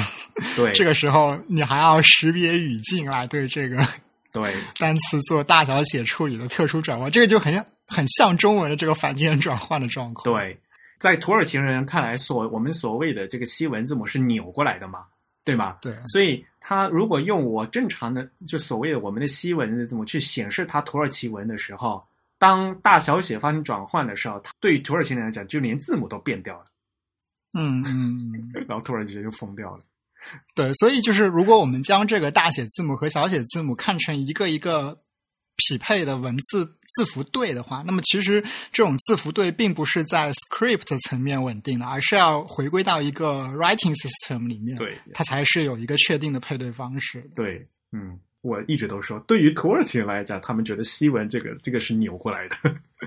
这 土耳其人觉得我的这个方式是顺的，对对，嗯。还有一些呢，就是就是所谓的像二合字母，就就连在一起的，其实是两就可以感觉是两个字母合在一起的嘛。就咱们上上次那个。播客里面说过嘛，荷兰语里面不是那个 i j 两个字母，其实它是连在一起嘛，其实是念着 u 嘛，就是相当于那个 y 那个字母嘛，对吧？嗯所以这个字母如果大写的话，就是 I J 两个字母一起大写。啊，其实我觉得这个这个 I J 的盒子，某种程度上跟德语的这个 S S 盒子其实是有那么一点类似的，对吧？嗯，它就看成是一个字了，就对对对，嗯。但是呢，事情往往没有这么简单。那其他语言里面，就是合起来的，它依然是拆成两个字。嗯 像比如说那个什么捷克语的 C H，它这个就是等于还是拆，虽然是一个字母，那发一个音吧，但是呢，它就是还是看当成两个字。那所以在首，但比如说在一个一个单词的最前面或者在句子方面，不是 C H 两个同时都大写，而只是把 C 大写就可以了。嗯嗯啊，这个各种语言就是特别复杂了。那个以西西班牙语老拼法那个那个 C H 也是一样的吧，还有那个 L L 在西班牙语里面的这个这也是，呃，它虽然是两个字母，但是呢，嗯，就是就看成是两个字母。那在大写的时候，只要就正常的把第一个字母大写就可以嗯。嗯所以这这这个事情就各各种语言就是非常复杂了。那一定要去查当就是你所用的这个语言它的那个规则啊，大小姐没有你想象的那么简单。对，所以我们也可以理解说，为什么像这些英文的编辑体例，它都要花一个章节来罗列这个大小写的规范，因为它其实也需要考虑到共同使用拉丁字母的这些语言中不同大小写的各种复杂情况。对的。那我们再看一下实际的用法吧，对吧？呃，像刚才我们也提到了，就是在有一个叫 camel case 嘛，呃，嗯英文里面的话，可能凑成一个单词的时候会使用这个骆驼凹凸不平的 case。还有一种呢，就是在呃英文体里比较常见，就叫 title case。嗯这个应该怎么翻译比较好？叫叫什么？标题标题式的大小写。应该说按字面翻译就是这个标题是大小写的。嗯，这个就是其实是一开始像应该是那个报纸的那个标题那种，对吧？对，包括像什么作品名称之类的。嗯嗯嗯嗯嗯嗯其实 title case 它有一个对应的概念嘛，就叫这个 sentence case，就是所谓的语句的大小写。对，那么如果我们将这两个概念对比起来的话，其实就比较容易理解了。一种就是相当于你写文章的这个标题的这个大小写的体力，另一种呢就是你写文章这个正文句子中的这个大小写体力。比如说一本书的标题嘛，嗯，对你一本书的话，肯定是好几个单词儿吧，对吧？啊，这个嗯当然这一个词组的时候，你是不是需要每个词的首字母大大写呢？都并不是这样的。哎，嗯，大家在学英文的时候，英语老师也没教大家这个 title case 的规则呀。我的英语老师好像没有教。对哈，我如果这样讲呢，好像我的英语老师没教，就是就是，其实这个就是写作文的时候啊，就是标题嘛，因为其实说实话，这还挺复杂就是比如说什么虚词，对吧？那什么介词啊，那些呢，就是短的那些介词呢，就都小写，对吧？啊，然后嗯实词要就是首字母可以大写，是吧？对，我记得就是至少在我当时念中学的时候，中学的英语老师会将这个 title case 一定程度上跟专有名词的大小写规则，呃，给它这个统一起来吧。就是他会将这个 title case 的这个大小写规则讲的比较简单，那么侧重来讲这个专有名词的一些大小写规则。因为其实专有名词大小写规则还是比较容易理解的，它基本上就是这个呃一个短语中的每个单词首字母大写嘛，对吧？对啊，专有名词比较容易简，嗯嗯，对对对。他会告诉你说，这个 title case 中可能遇到某一些特殊词性的词，那么你就绕开它，不要去大写它。其他的，他就认为跟这个专有名词大小写规则是比较统一的。对，尤其是是什么那些助词啊，对吧？那些小就所谓的小词儿嘛，对吧？嗯，再比如说中国地图 map of China，对吧？你 map 和 China 两个单词的话，首字母大写，但中间那个 of 你就可以小写嗯，啊、而且你反过来，如果你把 of 那个 o 呢去大写的话，你看起来很怪，说实话。对对对，嗯所以嘛，从这个角度来讲呢，我们 type is beautiful 那个 is 给它小写其实也可以啦。呃，所以我们在在这里是不是应该介绍一下主流的这个英文媒体他们的这个标准的 title case，或者说叫什么 headline case 的这个规则是怎么样的？好，你来讲。好吧，呃，一般来说，title case 它其实跟 sentence case 这个对应起来就比较容易理解的，就是我们一般认为 title case 的这个 title 通常不是一个完整的句子，它不需要像一个标准的句子一样有一个标准的主谓宾结构，然后同时也不需要用句号来做结尾。那么这是它一个比较典型的这个语法上或者说叫句法上的这个特征了。那么 title case 呃。通常来说，所谓的这个实义词，比如说名词啊，比如说这个代词啊，以及这个动词啊，它都是需要做这个首字母大写的。另外，它有一个特殊的规则，就是说，如果你这个单词是出现在这个标题的结尾的，那么这个词也一定是大写的。所以 title case 就是说，首尾两个单词，首先不管它们的词性如何，它们一定是大写的。那么另外呢，当你遇到这个动词、名词以及这个代词的时候呢，它们也必须是大写的。其他的就是一些所谓的小词啊，比如说像什么助词呀、介词啊之类的。那么这些通常来说呢，呃，它们的这个大小写规则就是有一定的浮动空间的了。对，尤其像那个什么冠词，英语好多冠词 the，对吧？这个 the，对，这个 the 如果放到第一个词的话，哎，感觉好像还是要大写的啊。但是感觉啊，对这个这个其实是有一个有一个比较特殊的问题，就是 the 还比较麻烦，我们可以放到后面来说。我们首先看这些，嗯，比如说最常见的这个连词或者是一些嗯介词吧，and of，嗯，对，这个介词或者连词的这个大小写，其实各个出版社是有一定的浮动空间的。如果说这个连词，那当当然他们有一个比较。呃，大方向的一个统一的规则，就是说，一个连词或者说一个助词、一个介词比较长的时候呢，我们希望它的首字母是大写的；如果它比较短的时候呢，我们就希望它的首字母是小写的。那这个长短的这个分界线在什么位置？这个各个出版社就有一点区别了。有的出版社认为是四个字母或者四个字母以下的，对，都可以小写。那么有些出版社认为这个。四个字母或四个字母以上的都应该大写，所以在四个字母这条分界线可能是比较常用的。但是四这个数字究竟归在大写还是小写这个位置上呢？可能每个出版社会有一点点小小的差别。嗯，但是 under 这样的介词的话，其实感觉还是要给它大写出来啊。嗯，对，from 的话就有点 between 啊，这样，嗯，between 肯定要大写，from，嗯，这其实还是很难说的，对吧？嗯，不同出版社的这个编辑有一些差别，但是我们通常会认为小写的看起来更舒服一些，对吧？嗯，像 from 的话，我嗯，如果是 title，嗯，在 sentence case 的话，我觉得小写没问题。嗯嗯。然后最后就是这个 the 的这个问题。我们知道，这个很多的这个出版物的标题，比如说像什么杂志，还有一些呃什么乐曲啊，或者是什么电视剧的作品，还有一些电影，它可能会用 the 作为这个名称的开头。对，这是非常常见的。比如说什么 The New York Times，嗯，什么 The New Yorker 之类的。对，那么他们显然单独写的时候，它肯定是大写的了。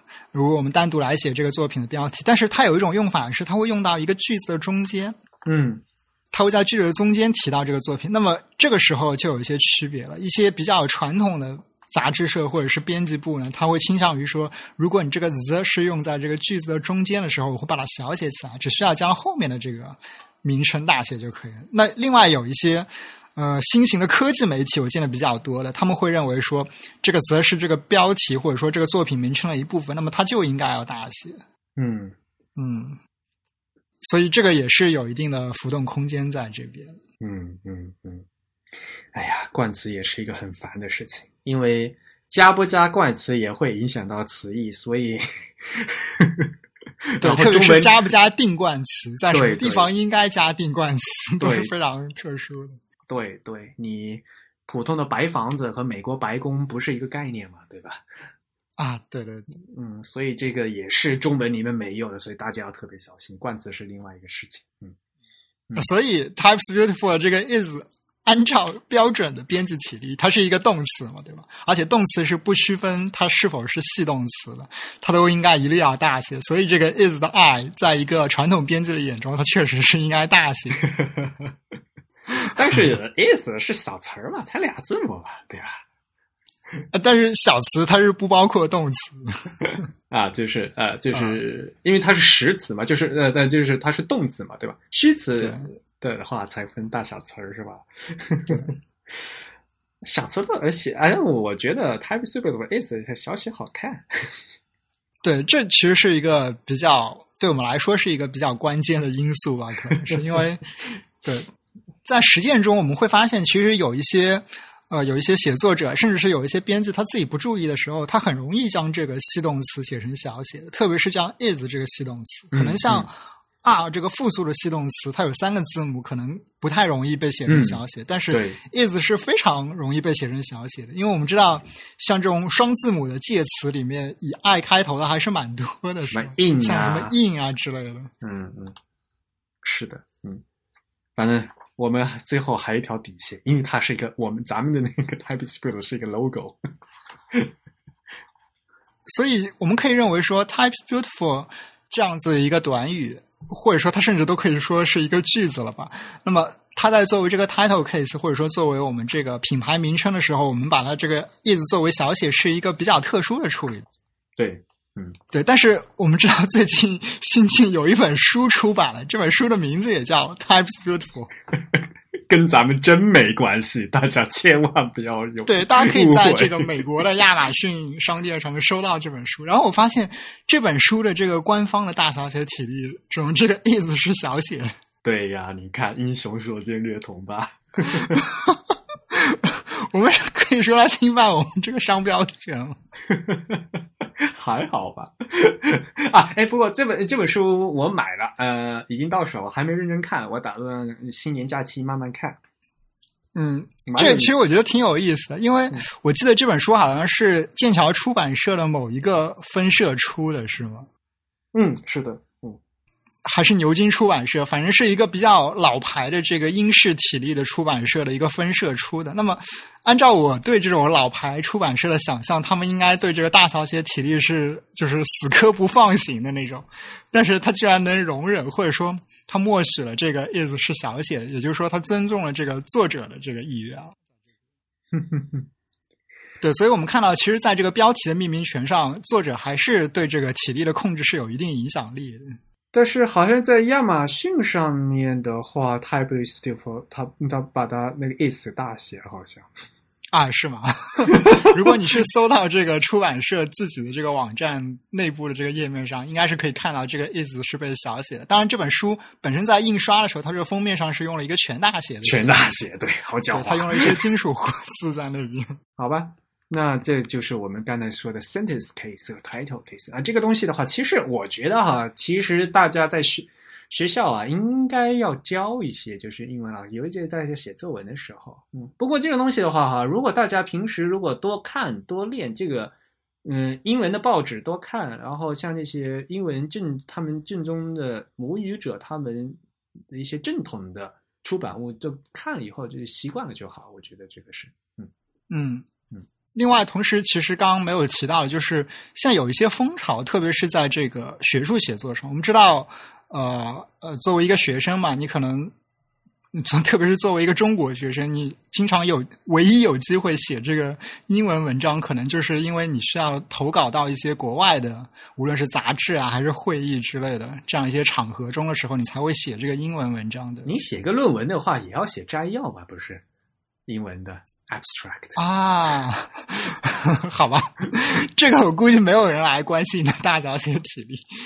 那么，当你投稿到一个英文杂志或者说是一个英文会议的时候，其实这些会议通常他会建议你把这个文章的标题用这个 sentence case，也就是用一个普通句子的 case 来写它。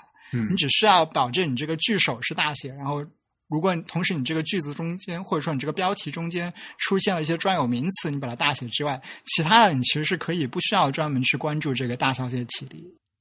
嗯对，这是很多现在的一些期刊呀、或者是一些学术会议它的这样一个通行的做法。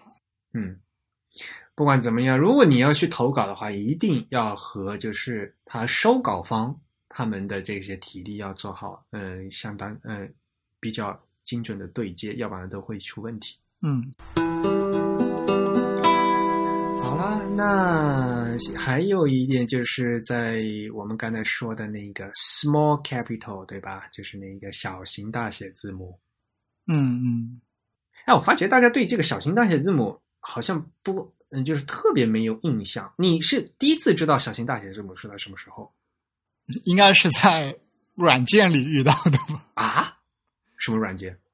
就可能是 Illustrator 吧，可能会发现，或者是 Photoshop 里面会发现说，哎，原来有这样一种可以让你专门设置的格式，就是你按一个按钮，它就会变成这样子，而不是说你把一个字符圈起来，然后把它字号缩小，也就是这对我来说是一个新发现，那就是振宇同学，你刚才在在教人家 InDesign 的时候，明明说你要先先学 排版，然后再去学软件。但是对于这个 small capital，你是先发，你是先从那个软件功能才知道的，是吧？对啊，所以所以这就没有用嘛，就是你虽然知道有这样一个功能，但是你从来都没有想到要去用它，你也不知道应该在什么地方去用它。对对，功能是很多，工具有这样的的，但是你首先得知道它用在用在什么地方，然后你再去调用那个功能，对吧？对我自己看，呃，就是。嗯，第一次看这个小型大写字母的是我看那个英文的圣经，然后英文的圣经里面就是那个他们那个主啊神呐、就是那个 Lord 的那个词，即使是在句子的中间也全大写，然后呢还那个字儿还很小，啊，然后觉得哎呀这个怎么排的这个样子？当时不懂这个就是叫 small cap，嗯，叫 small caps 啊，嗯，以前就是在刚开始学英文的时候，看翻英文圣经的时候有看到。嗯这个就是像他们在宗教体的圣经嘛，对吧？它在体例里面它是有规定的，对吧？因为你在叫主的名字，所以呢必须要大写。但是呢，在一些这个句子里面呢，突然冒出一个大写，又显得太突兀。哎，我有这种小型大写字母这样的排版方式，这样呢可以一举两得。对，而且这个就是我们听众要注意的是，刚才 Eric 说的这种情况，其实是这个单词全部都是要大写的，对，而不是我们这个中学老师教的只是这个首字母大写。中学老师可能会告诉你说，如果你写 God，那么你这个首字母至少是需要大写的。对但实际上，在一些重要的出版物上，它是全部大写的。就 L O R D 啊，主啊，嗯怎么怎么怎么样啊，这个四个字母全部都是大写的，但是呢，全部放在大，真正用大写字母的排版就特别突兀嘛，所以就小型大写字母，嗯。这就是我当当，因为我在印刷圣经上我看到过，所以呢，我会有这样一个印象啊。反过来，你想想，这个是圣经，在英美国家的话，每个人都看圣经，无论是从小朋友到大，所以呢，对于他们来讲，就所谓这种小型大写字母是是很自然的一个东西，知道吧？嗯，并不是说是什么一个高级的一个什么排版功能要怎么样再复杂才实现的，对吧？对于他们来讲是很再自然不过的东西。还有啊，像一些呢，就是呃排版的一些特性的啊，这个就非必要，但是呢，如果能排的话就更好。比如说那什么公元多少多少年，对吧？还有什么不公公元前二二一年嘛？那个什么公元前不是 B.C. 吗？公元是 A.D. 吗？啊，嗯嗯而且这个往往是搭配这个和数字一起搭配来写嘛。这样的话呢，数字你用 old style 就用那些不等高的数字，然后你这个 A D B C 的这样这些词呢，然后你又用这个小型大写字母放在这个英文的正文里面，哎，就特别特别的舒服，就一点都不会有突兀的感觉。还有比如说什么上午、下午的 A M 啊、B M 这些缩写啊啊，像比如说那些那些呃世界卫生组织 W H O 嘛，这个组织的缩写必须要大写嘛，对吧？嗯、你你不可能给它改成小写呀，嗯。但是如果出现很多的字的话，这就就放在它那边很突兀，对吧？如果你真正用大写字母，哎，那我改成小型大写字母，哎，这个这样的话，你既有这样的过渡，呃，你既有这样突出的，呃，保证它这个拼写的正确性，然后又有在排版上得到一个比较好的效果。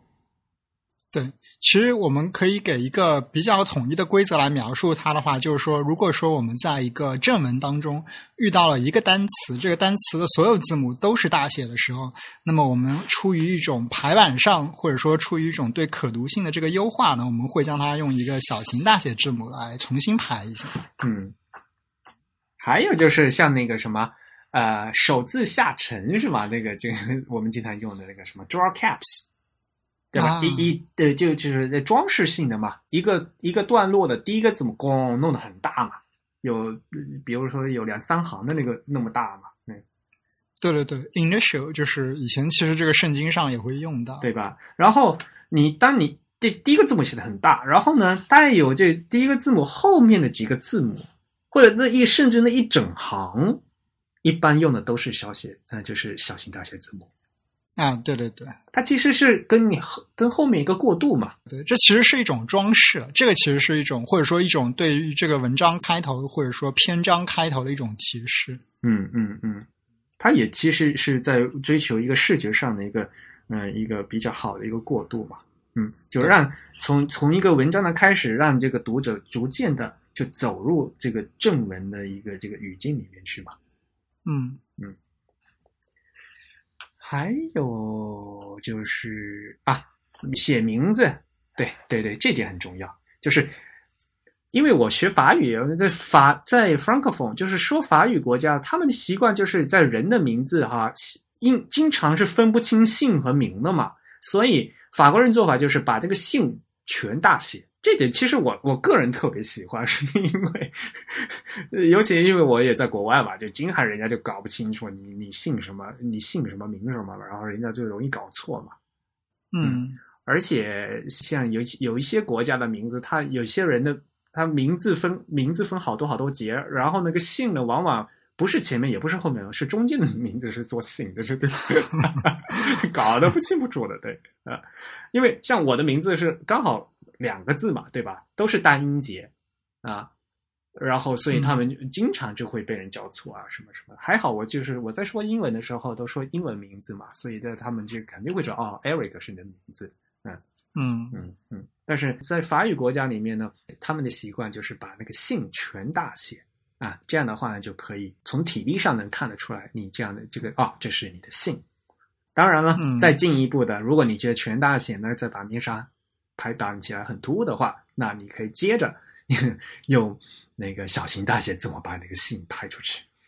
对对对，所以我们可以给这种这种小型大写字母也一个比较比较通用的规则来描述它，就是说，当我们遇到一个正常大小写体例的一个文本的时候，那么我们希望对它做一些强调或者是突出，但同时又保持它的这个大小写体力的时候，我们可以将这个小写字母排成一个小型大写字母。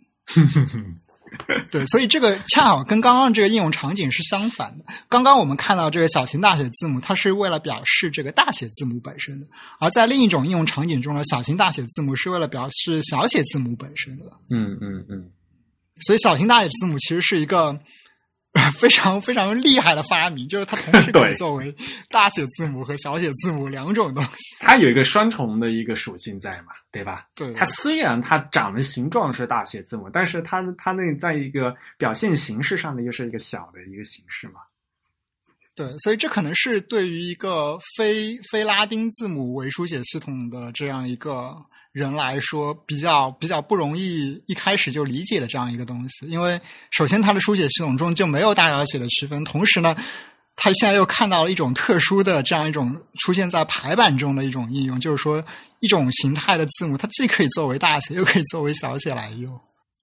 所以啊，大家要知道为什么他们西方人这么纠结，还要特地一个搞一个小型大写字母在里头，是因为你如果真的全部用大写的话，真的是非常非常的难看。如果你用大写的话，大家一定要知道这个语境，就感觉你是在对某人大喊大叫嗯，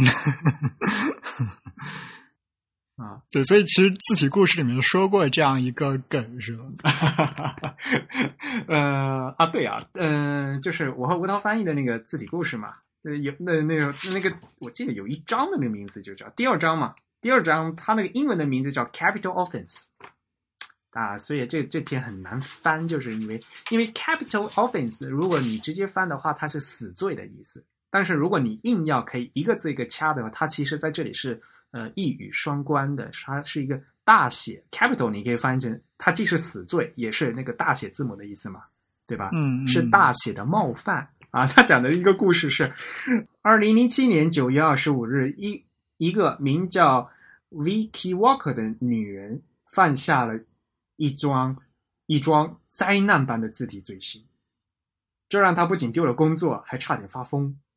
Walker 女士当时在新西兰的一家保健代理公司做会计，有一天她发出了一封电子邮件，却不幸的忽略了一条每个曾经发过电子邮件的人都应该知晓的规则，就是他把整条句子都做成大写，全用大写字母，看起来就像你是在憎恨某人，而且在大声吼叫。因为他写那封邮件就就就是说啊，确保大家那个员工补贴要处理恢复的话，请一定要啊、遵循下列清单啊，就这是很一个很正常的工作流程的一个邮件，他给要全大写。据说他真的是被公司开除了，就是因为那个开被，因为公司认定他的邮件导致工作场所不和谐。好吧，还这这是一个真事儿。然后后来是，呃，他后来被被辞掉了，被辞掉他就打官司，而且呢，他还他还抵押的抵押掉房子，从姐姐那儿借钱打了个官司，终于在十二十个月以后才胜诉，然后呢，获得了一万七千美元的赔偿，这是个真事儿。好吧，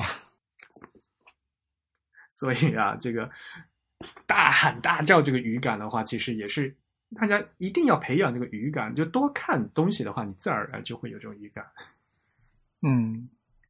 其实现在我们比较常见到的一个全大写的文本，可能就是在一些什么呃软件购买之后，它会给你一份协议书，然后里面有 有一有一小段文字，可能就会是大写的。然后虽然那段文字从来没有人去看，那段文字基本上都是律师律师执笔撰出来的这样一段文字。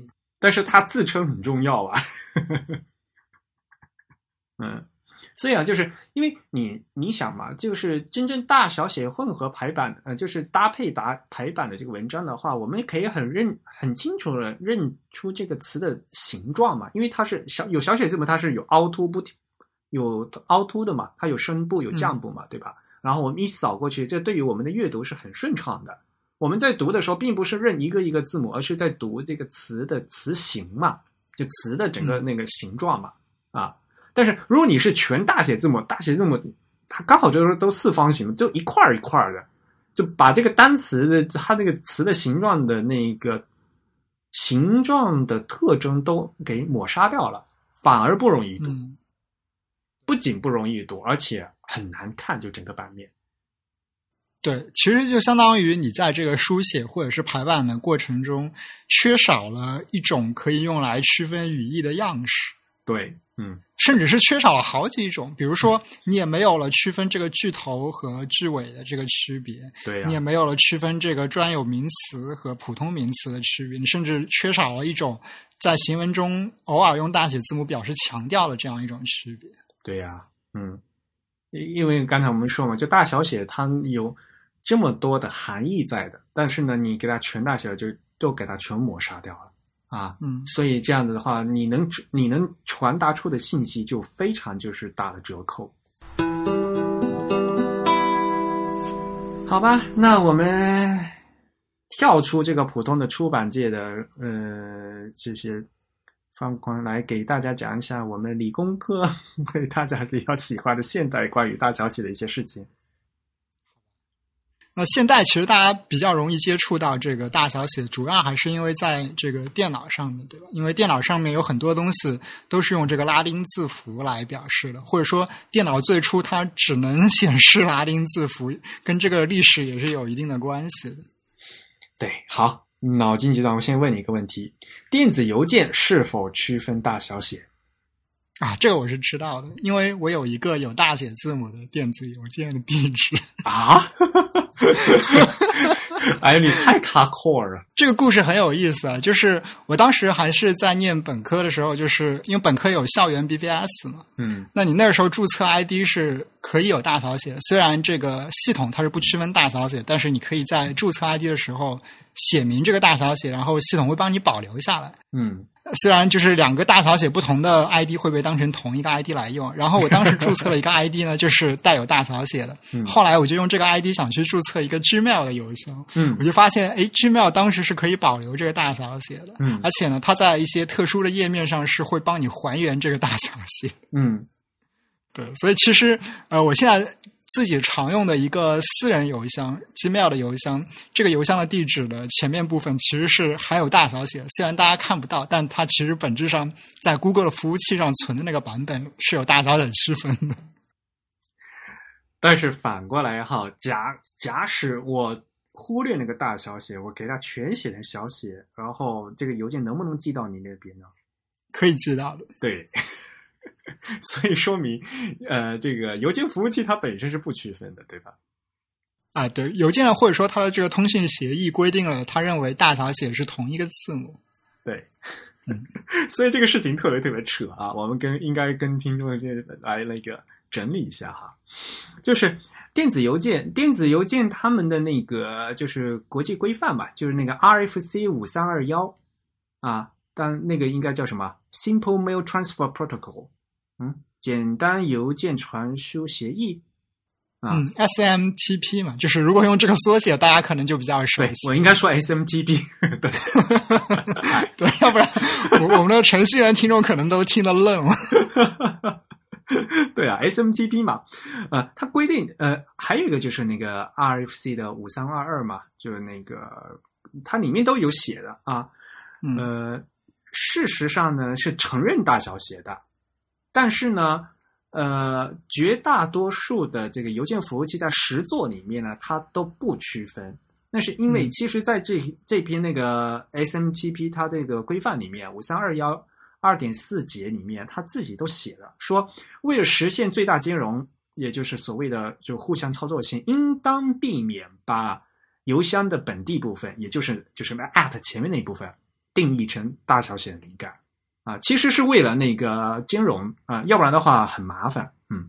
所以呢，虽然呃，这个电子邮件它的规范是承认大消息的，但是在实作里面没有一个邮件，呃，这真正的那个服务器呢，它是区分大小写的，就是所以呃，即使像真宇你注册了一个大带有大写字母的邮箱的用户名，但是呢，我实际上我忽略这个大消息，我写成把它改成小写字母，我照样可以发发送过去，服务器照样可以接受。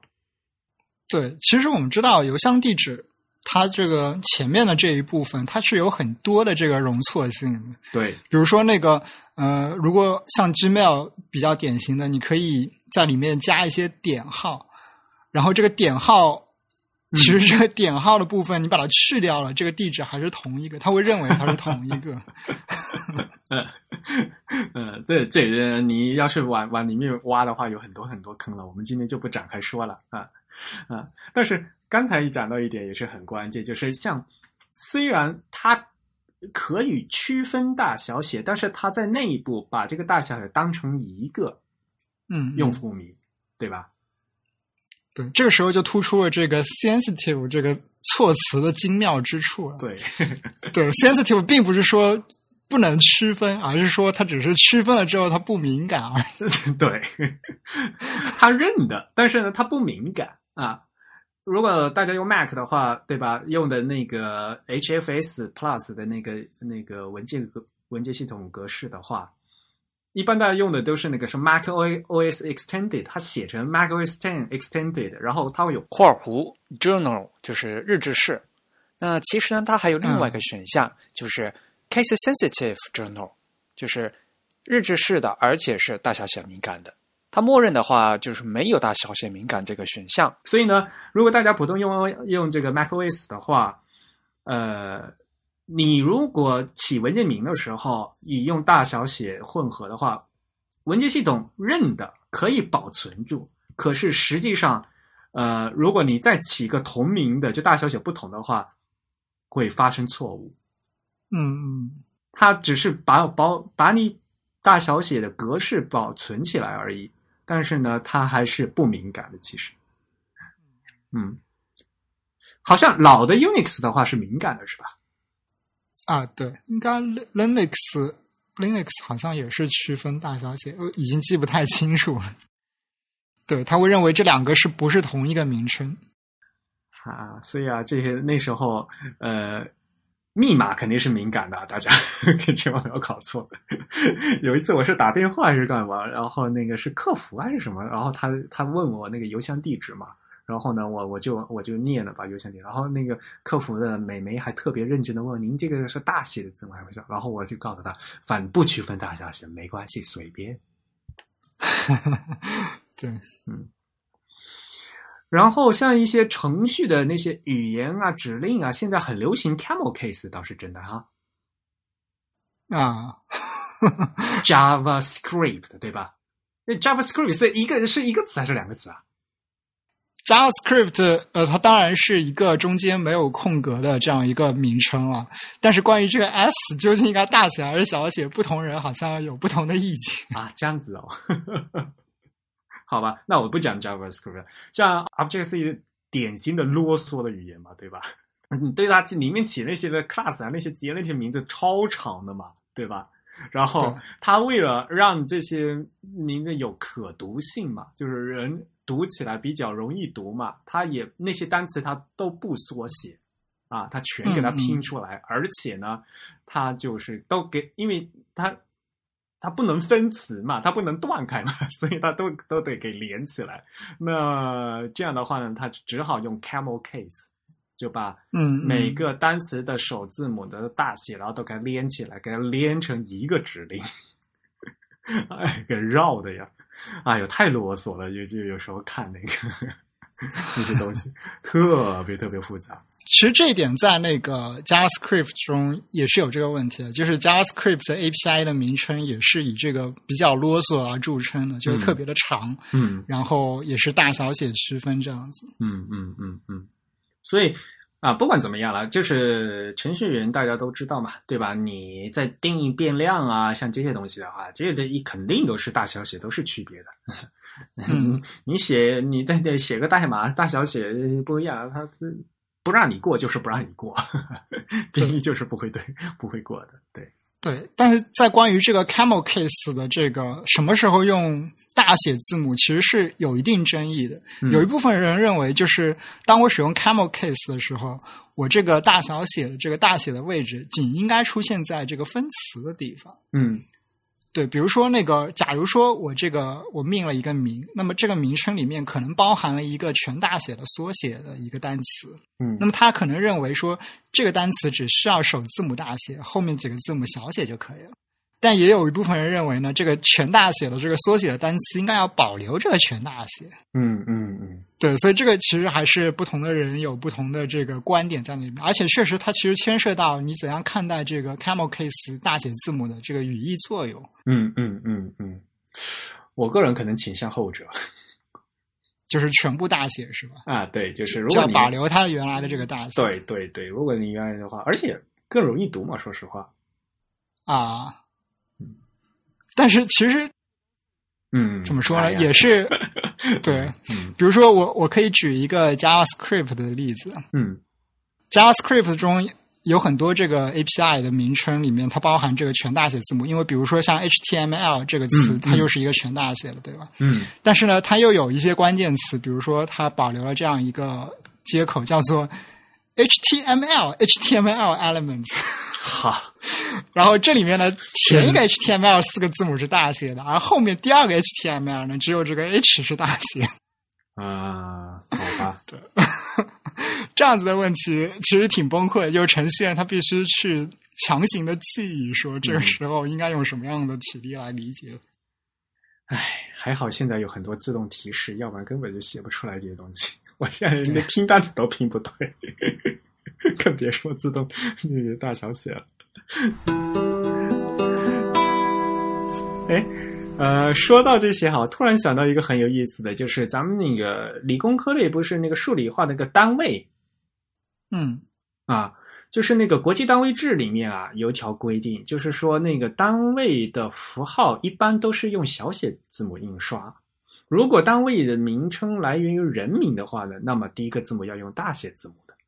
像比如说嗯我们很常见什么米，对吧？是 M 嘛，这个就是小写的嘛，对吧？克啊，千克啊，G、kg 这些都是小写的嘛，啊，嗯，但是电流的单位是安培嘛，安培是一个人的名字嘛，物理学家的名字，所以安培那个 A 是大写嘛。啊，气呃压力的 Pascal 啊，Pascal 是 PA 嘛，但是 Pascal 是一个人的名字嘛，原来啊，所以呢 PA 的话那个 P 是大写嘛。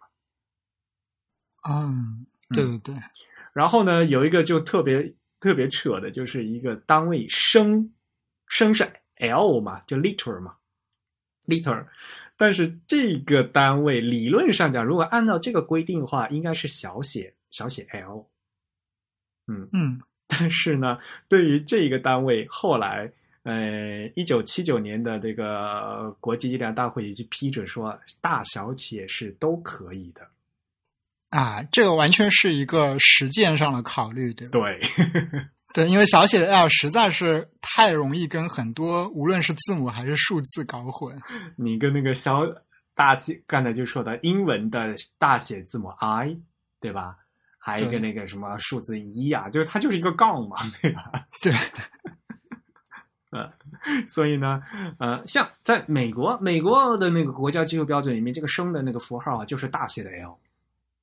嗯嗯，所以嗯，我个人也是讲的，如果你写一升一一毫升嘛，毫升的话，小 m 加大 L 嘛，如果如果这样写的话，就应该是。啊，这个写法还挺别扭的。我可能比较能接受这个单个的声用 m，呃，就是用一个大写的 L。但是如果你说写一个毫升的话，我觉得一个小写一个大写就挺别扭。但是，嗯，像在美国，它就必须这样写了，因为他只在美国只认定是必须要用大写的升 L。对对对，啊对，像比如说现在烧呃电的那我们烧多少度电嘛，这个度正确的说法应该是千瓦时嘛，对吧？嗯嗯，千瓦时的单位符号是什么？嗯千瓦时 kWh，它正确的大小写应该是怎么写的？啊，K 是小写，但 W 就要大写，是对？，然后那个时是 h，然后又是小写。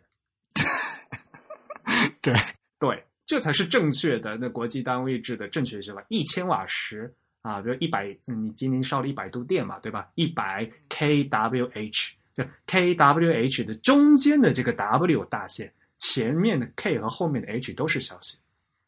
嗯嗯啊，其实同样的那个，比如说像什么千赫兹之类的，嗯嗯，赫兹这个单位它本身是有两个字母，也是一个大写一个小写。对呀、嗯，啊，如果你要这样说的话，就是那个呃兆赫，就是那个国际单位的字头，哦，嗯，千以下都是小写字母，对，但兆赫兹又是大写。再往上的话都是大写了，，这就是 M 啊、G 呀、Giga 啊、什么 Tera 啊，是那就是再往上的就是大的数字都是大写。对，因为像兆和这个毫，它其实只能通过大小写来区分。对对，没错。所以小 m 放在前面的话，毫米嘛，就两个 m 嗯就是毫米嘛，对吧？嗯，但是大 m 的话，那个是 mega，对吧？那个是嗯所以这个就是要区分这个。我觉得是，但是他们 为什么不选个其他词来区分？真是的。嗯，这个也没有办法，除非你把赵这个单位的单词给改改了，对，但是当时这个都是用的希腊语的那个一些字头，就没法改了。mega 啊，tera 这些都是希腊语的词头，都没办法改的，就是因为，对，所以像这些东西的话，有呃理工科类的这个排版啊，呃这些排版的这些东西的话，必须特别认真啊，很容易排错的。嗯嗯，还有一些像数学公式中你用的希腊字母，其实大小写你选的大小写的希腊字母其实是有不同的语义的。对呀、你呃那个什么变量啊，那些东西都完全不一样。有一些有些是常数嘛，对吧？一般那个常数一般都是小写的嘛，对吧？对，像小写的派是是常数嘛，三零一四一五九嘛。你大写的派嗯不是连乘了嘛，就变成 对，那根本不是一个东西了，都是是变成一个运算符了都。嗯嗯嗯所以啊，像这些东西的话，再次说，这个大小写你如果写错啊，真的是意思完全都都都变掉了。这个对于这个数学专业的这个研究者来说，还是非常非常重要。嗯，所以啊，他们就觉得，哎呀，你们这些是搞字体排印的人啊，一听到就纠结这个大小写。反过来讲，往往是这些呃理工科那专业对跟跟这些排版毫无关系的人更会关心大小写。啊，对，那肯定。我觉得数学专业出身人应该是非常注重这个书写体力的，因为对他们来说，他们的这个交流工具就是这个形式化的符号本身啊，那种符号本身就是只适合书写。对，嗯。哎呀，我们居然说大小写都能讲了一个将近两个小时。好吧，那最后我们是不是应该讲一些什么比较轻松的东西？比如说。比如说，现在有一些非主流的，嗯，大小写体例，嗯，我见过最多的当然就是全小写的这个体例。其实全全小写已经不算是一个特别非主流的体例，已经已经是登上主流舞台的感觉了。早在六十年呃六十年代那时候，就从欧洲开始就有这样一个风潮嘛，他们就觉得就是应该进行文字改革啊。对，像当年那个什么扬奇肖尔德啊，那个德国他们那边就感觉啊，他们就说都要用嗯，就改成全小写之类的。啊，就是有那样的风潮，然后到后来，呃，连像设计行业，就我记得像九十年代那时候吧，对吧？就大家都很流行用全小写，像像什么麦当劳嘛，I love it，对吧？啊，我就喜欢，呃，那呃那那一句英文就 I love it，就全是小写嘛。你就那，就是那个时代的有呃，就有一阵风潮，也是大家全用小写。把像我们后来最近的这些设计，很多 logo 里面全用小写字母了，大家都不用大写字母。是的。另外，我记得好像现在还是有一本设计杂志，包括它的网站，它所有的文章都是用小写的。嗯嗯，那个那设计杂志一时叫不出名字，好像是一个 D 开头的。好吧，你回去好好找一找。嗯，我觉得这个对英文来讲的话，可能还可以忍受哈。但是德国人会不会疯掉啊？我觉得可能德国人更希望这样吧，他们这样可以免得去 搞一些大小写的问题。但是他们把你想，他们把所有的名词都放大写，这个是会影响，会不会影响语义啊？什么什么的？我是担心这一点，知道吗？嗯嗯，有的人可能就觉得语言嘛，本来就是用这个口音表达的，既然我连说话没有文字的情况下你都可以理解，那么。写出来无非就是把声音转录成了一种符号嘛，所以在这种情况下，或者说我们以这种视角来理解全小写的一个文章，确实是没有问题的。但实际上，我们知道，当你把一个语言记录书记下来的时候，其实你是在里面添加了额外的信息进去，就是说你这个书写风格其实是增添了一些信息，或者说，当然同时它也。盖掉了那个语音本身的另外一些信息，就是它已经其实是两种不同的媒介了。是的，嗯，毕竟听觉和视觉是不一样的嘛。嗯，另外就是比较有名的是一位美国的一位传播学的学者，他的名字叫 Dana Boyd，他是一位美国应该说是中青年一代吧。就女性女性研究者里面非常著名的一位，她对自己的姓名的大小写的要求是非常严格。就是她首先她就强调自己的姓名必须全部是小写的，同时她还专门写了一个文章来解释为什么我这个姓名是要全小写的。另外最特殊的一点就是说，她要求所有发表她文章的这个期刊和会议都必须将她的姓名写成小写。哦，这样子哦。对，所以你去那个一个正规的期刊或者是学术文献搜索引擎上面去搜他的写的文章的话，你会发现他的名字真的全部是署成全小写。好吧，嗯，名从主人嘛，反正主人这么说，那大家就照着办就是了。但写小写，就问题是什么呢？呃，像他的名字还好啊，有些人的名字就是普通，你小写就变成一个普通名词了呀。就是 会有歧义，有时候。对，另外就就有一些有一些语言，它可能就是它会把它这个介词还是冠词跟它的这个名词是连在一起的，对吧？啊，对，是的，啊，对对，像西班牙语好像这样子的嗯，名字比较多。啊，对啊，还有什么像什么不，嗯，德文其实也有了冯啊，上面什么德，呃，法语的德啊德，嗯，还有那什么荷兰语的这个什么饭，对对对，所以这个时候，如果你把这个大小写抹掉了，你可能会没办法理解这个名字的结构。有的时候，这个东西的话，嗯，那好，那我们今天差不多就扯到这里，嗯，好，来，赶快来开讲吧。啊，好，那我们最后就到了我们这个两两周一期的开讲时间。二零一六年的最后一批幸运观众就要诞生了。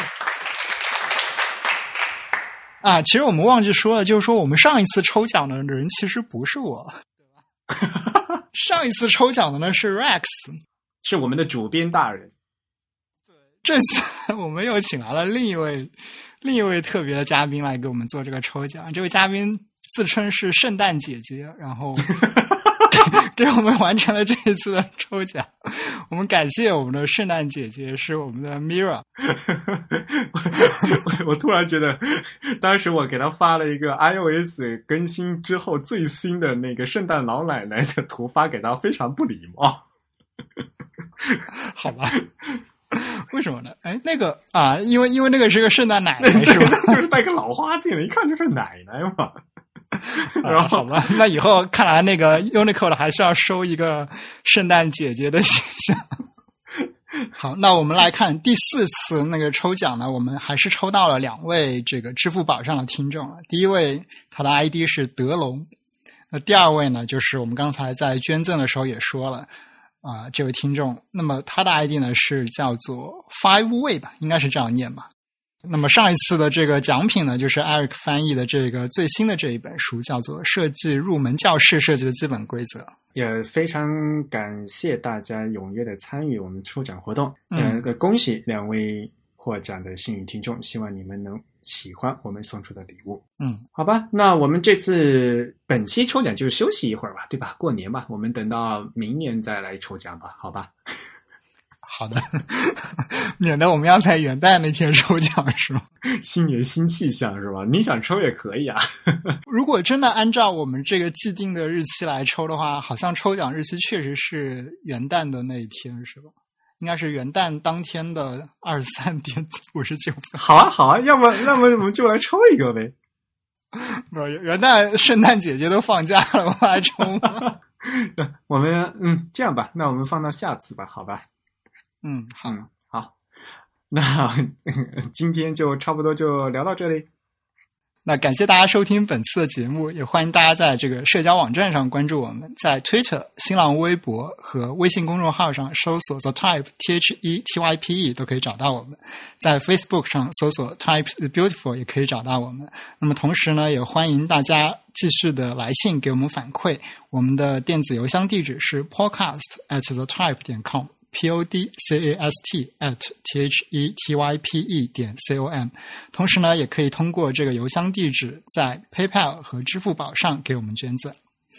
那来给我们捐赠的这个听众呢，也将会有机会继续的进入我们之后的这个抽奖环节中。好的，呃，大家听见我们这一期节目应该是二零一六年的十二月的二十七号了，对吧？对，已经圣诞节过完了。对，嗯、也非常感谢啊，大家呃，在二零一六年这一年给我们节目这给我们 TIB 这么多的支持和鼓励。那祝大家新年快乐，啊、我们新年再见。嗯，新年再见。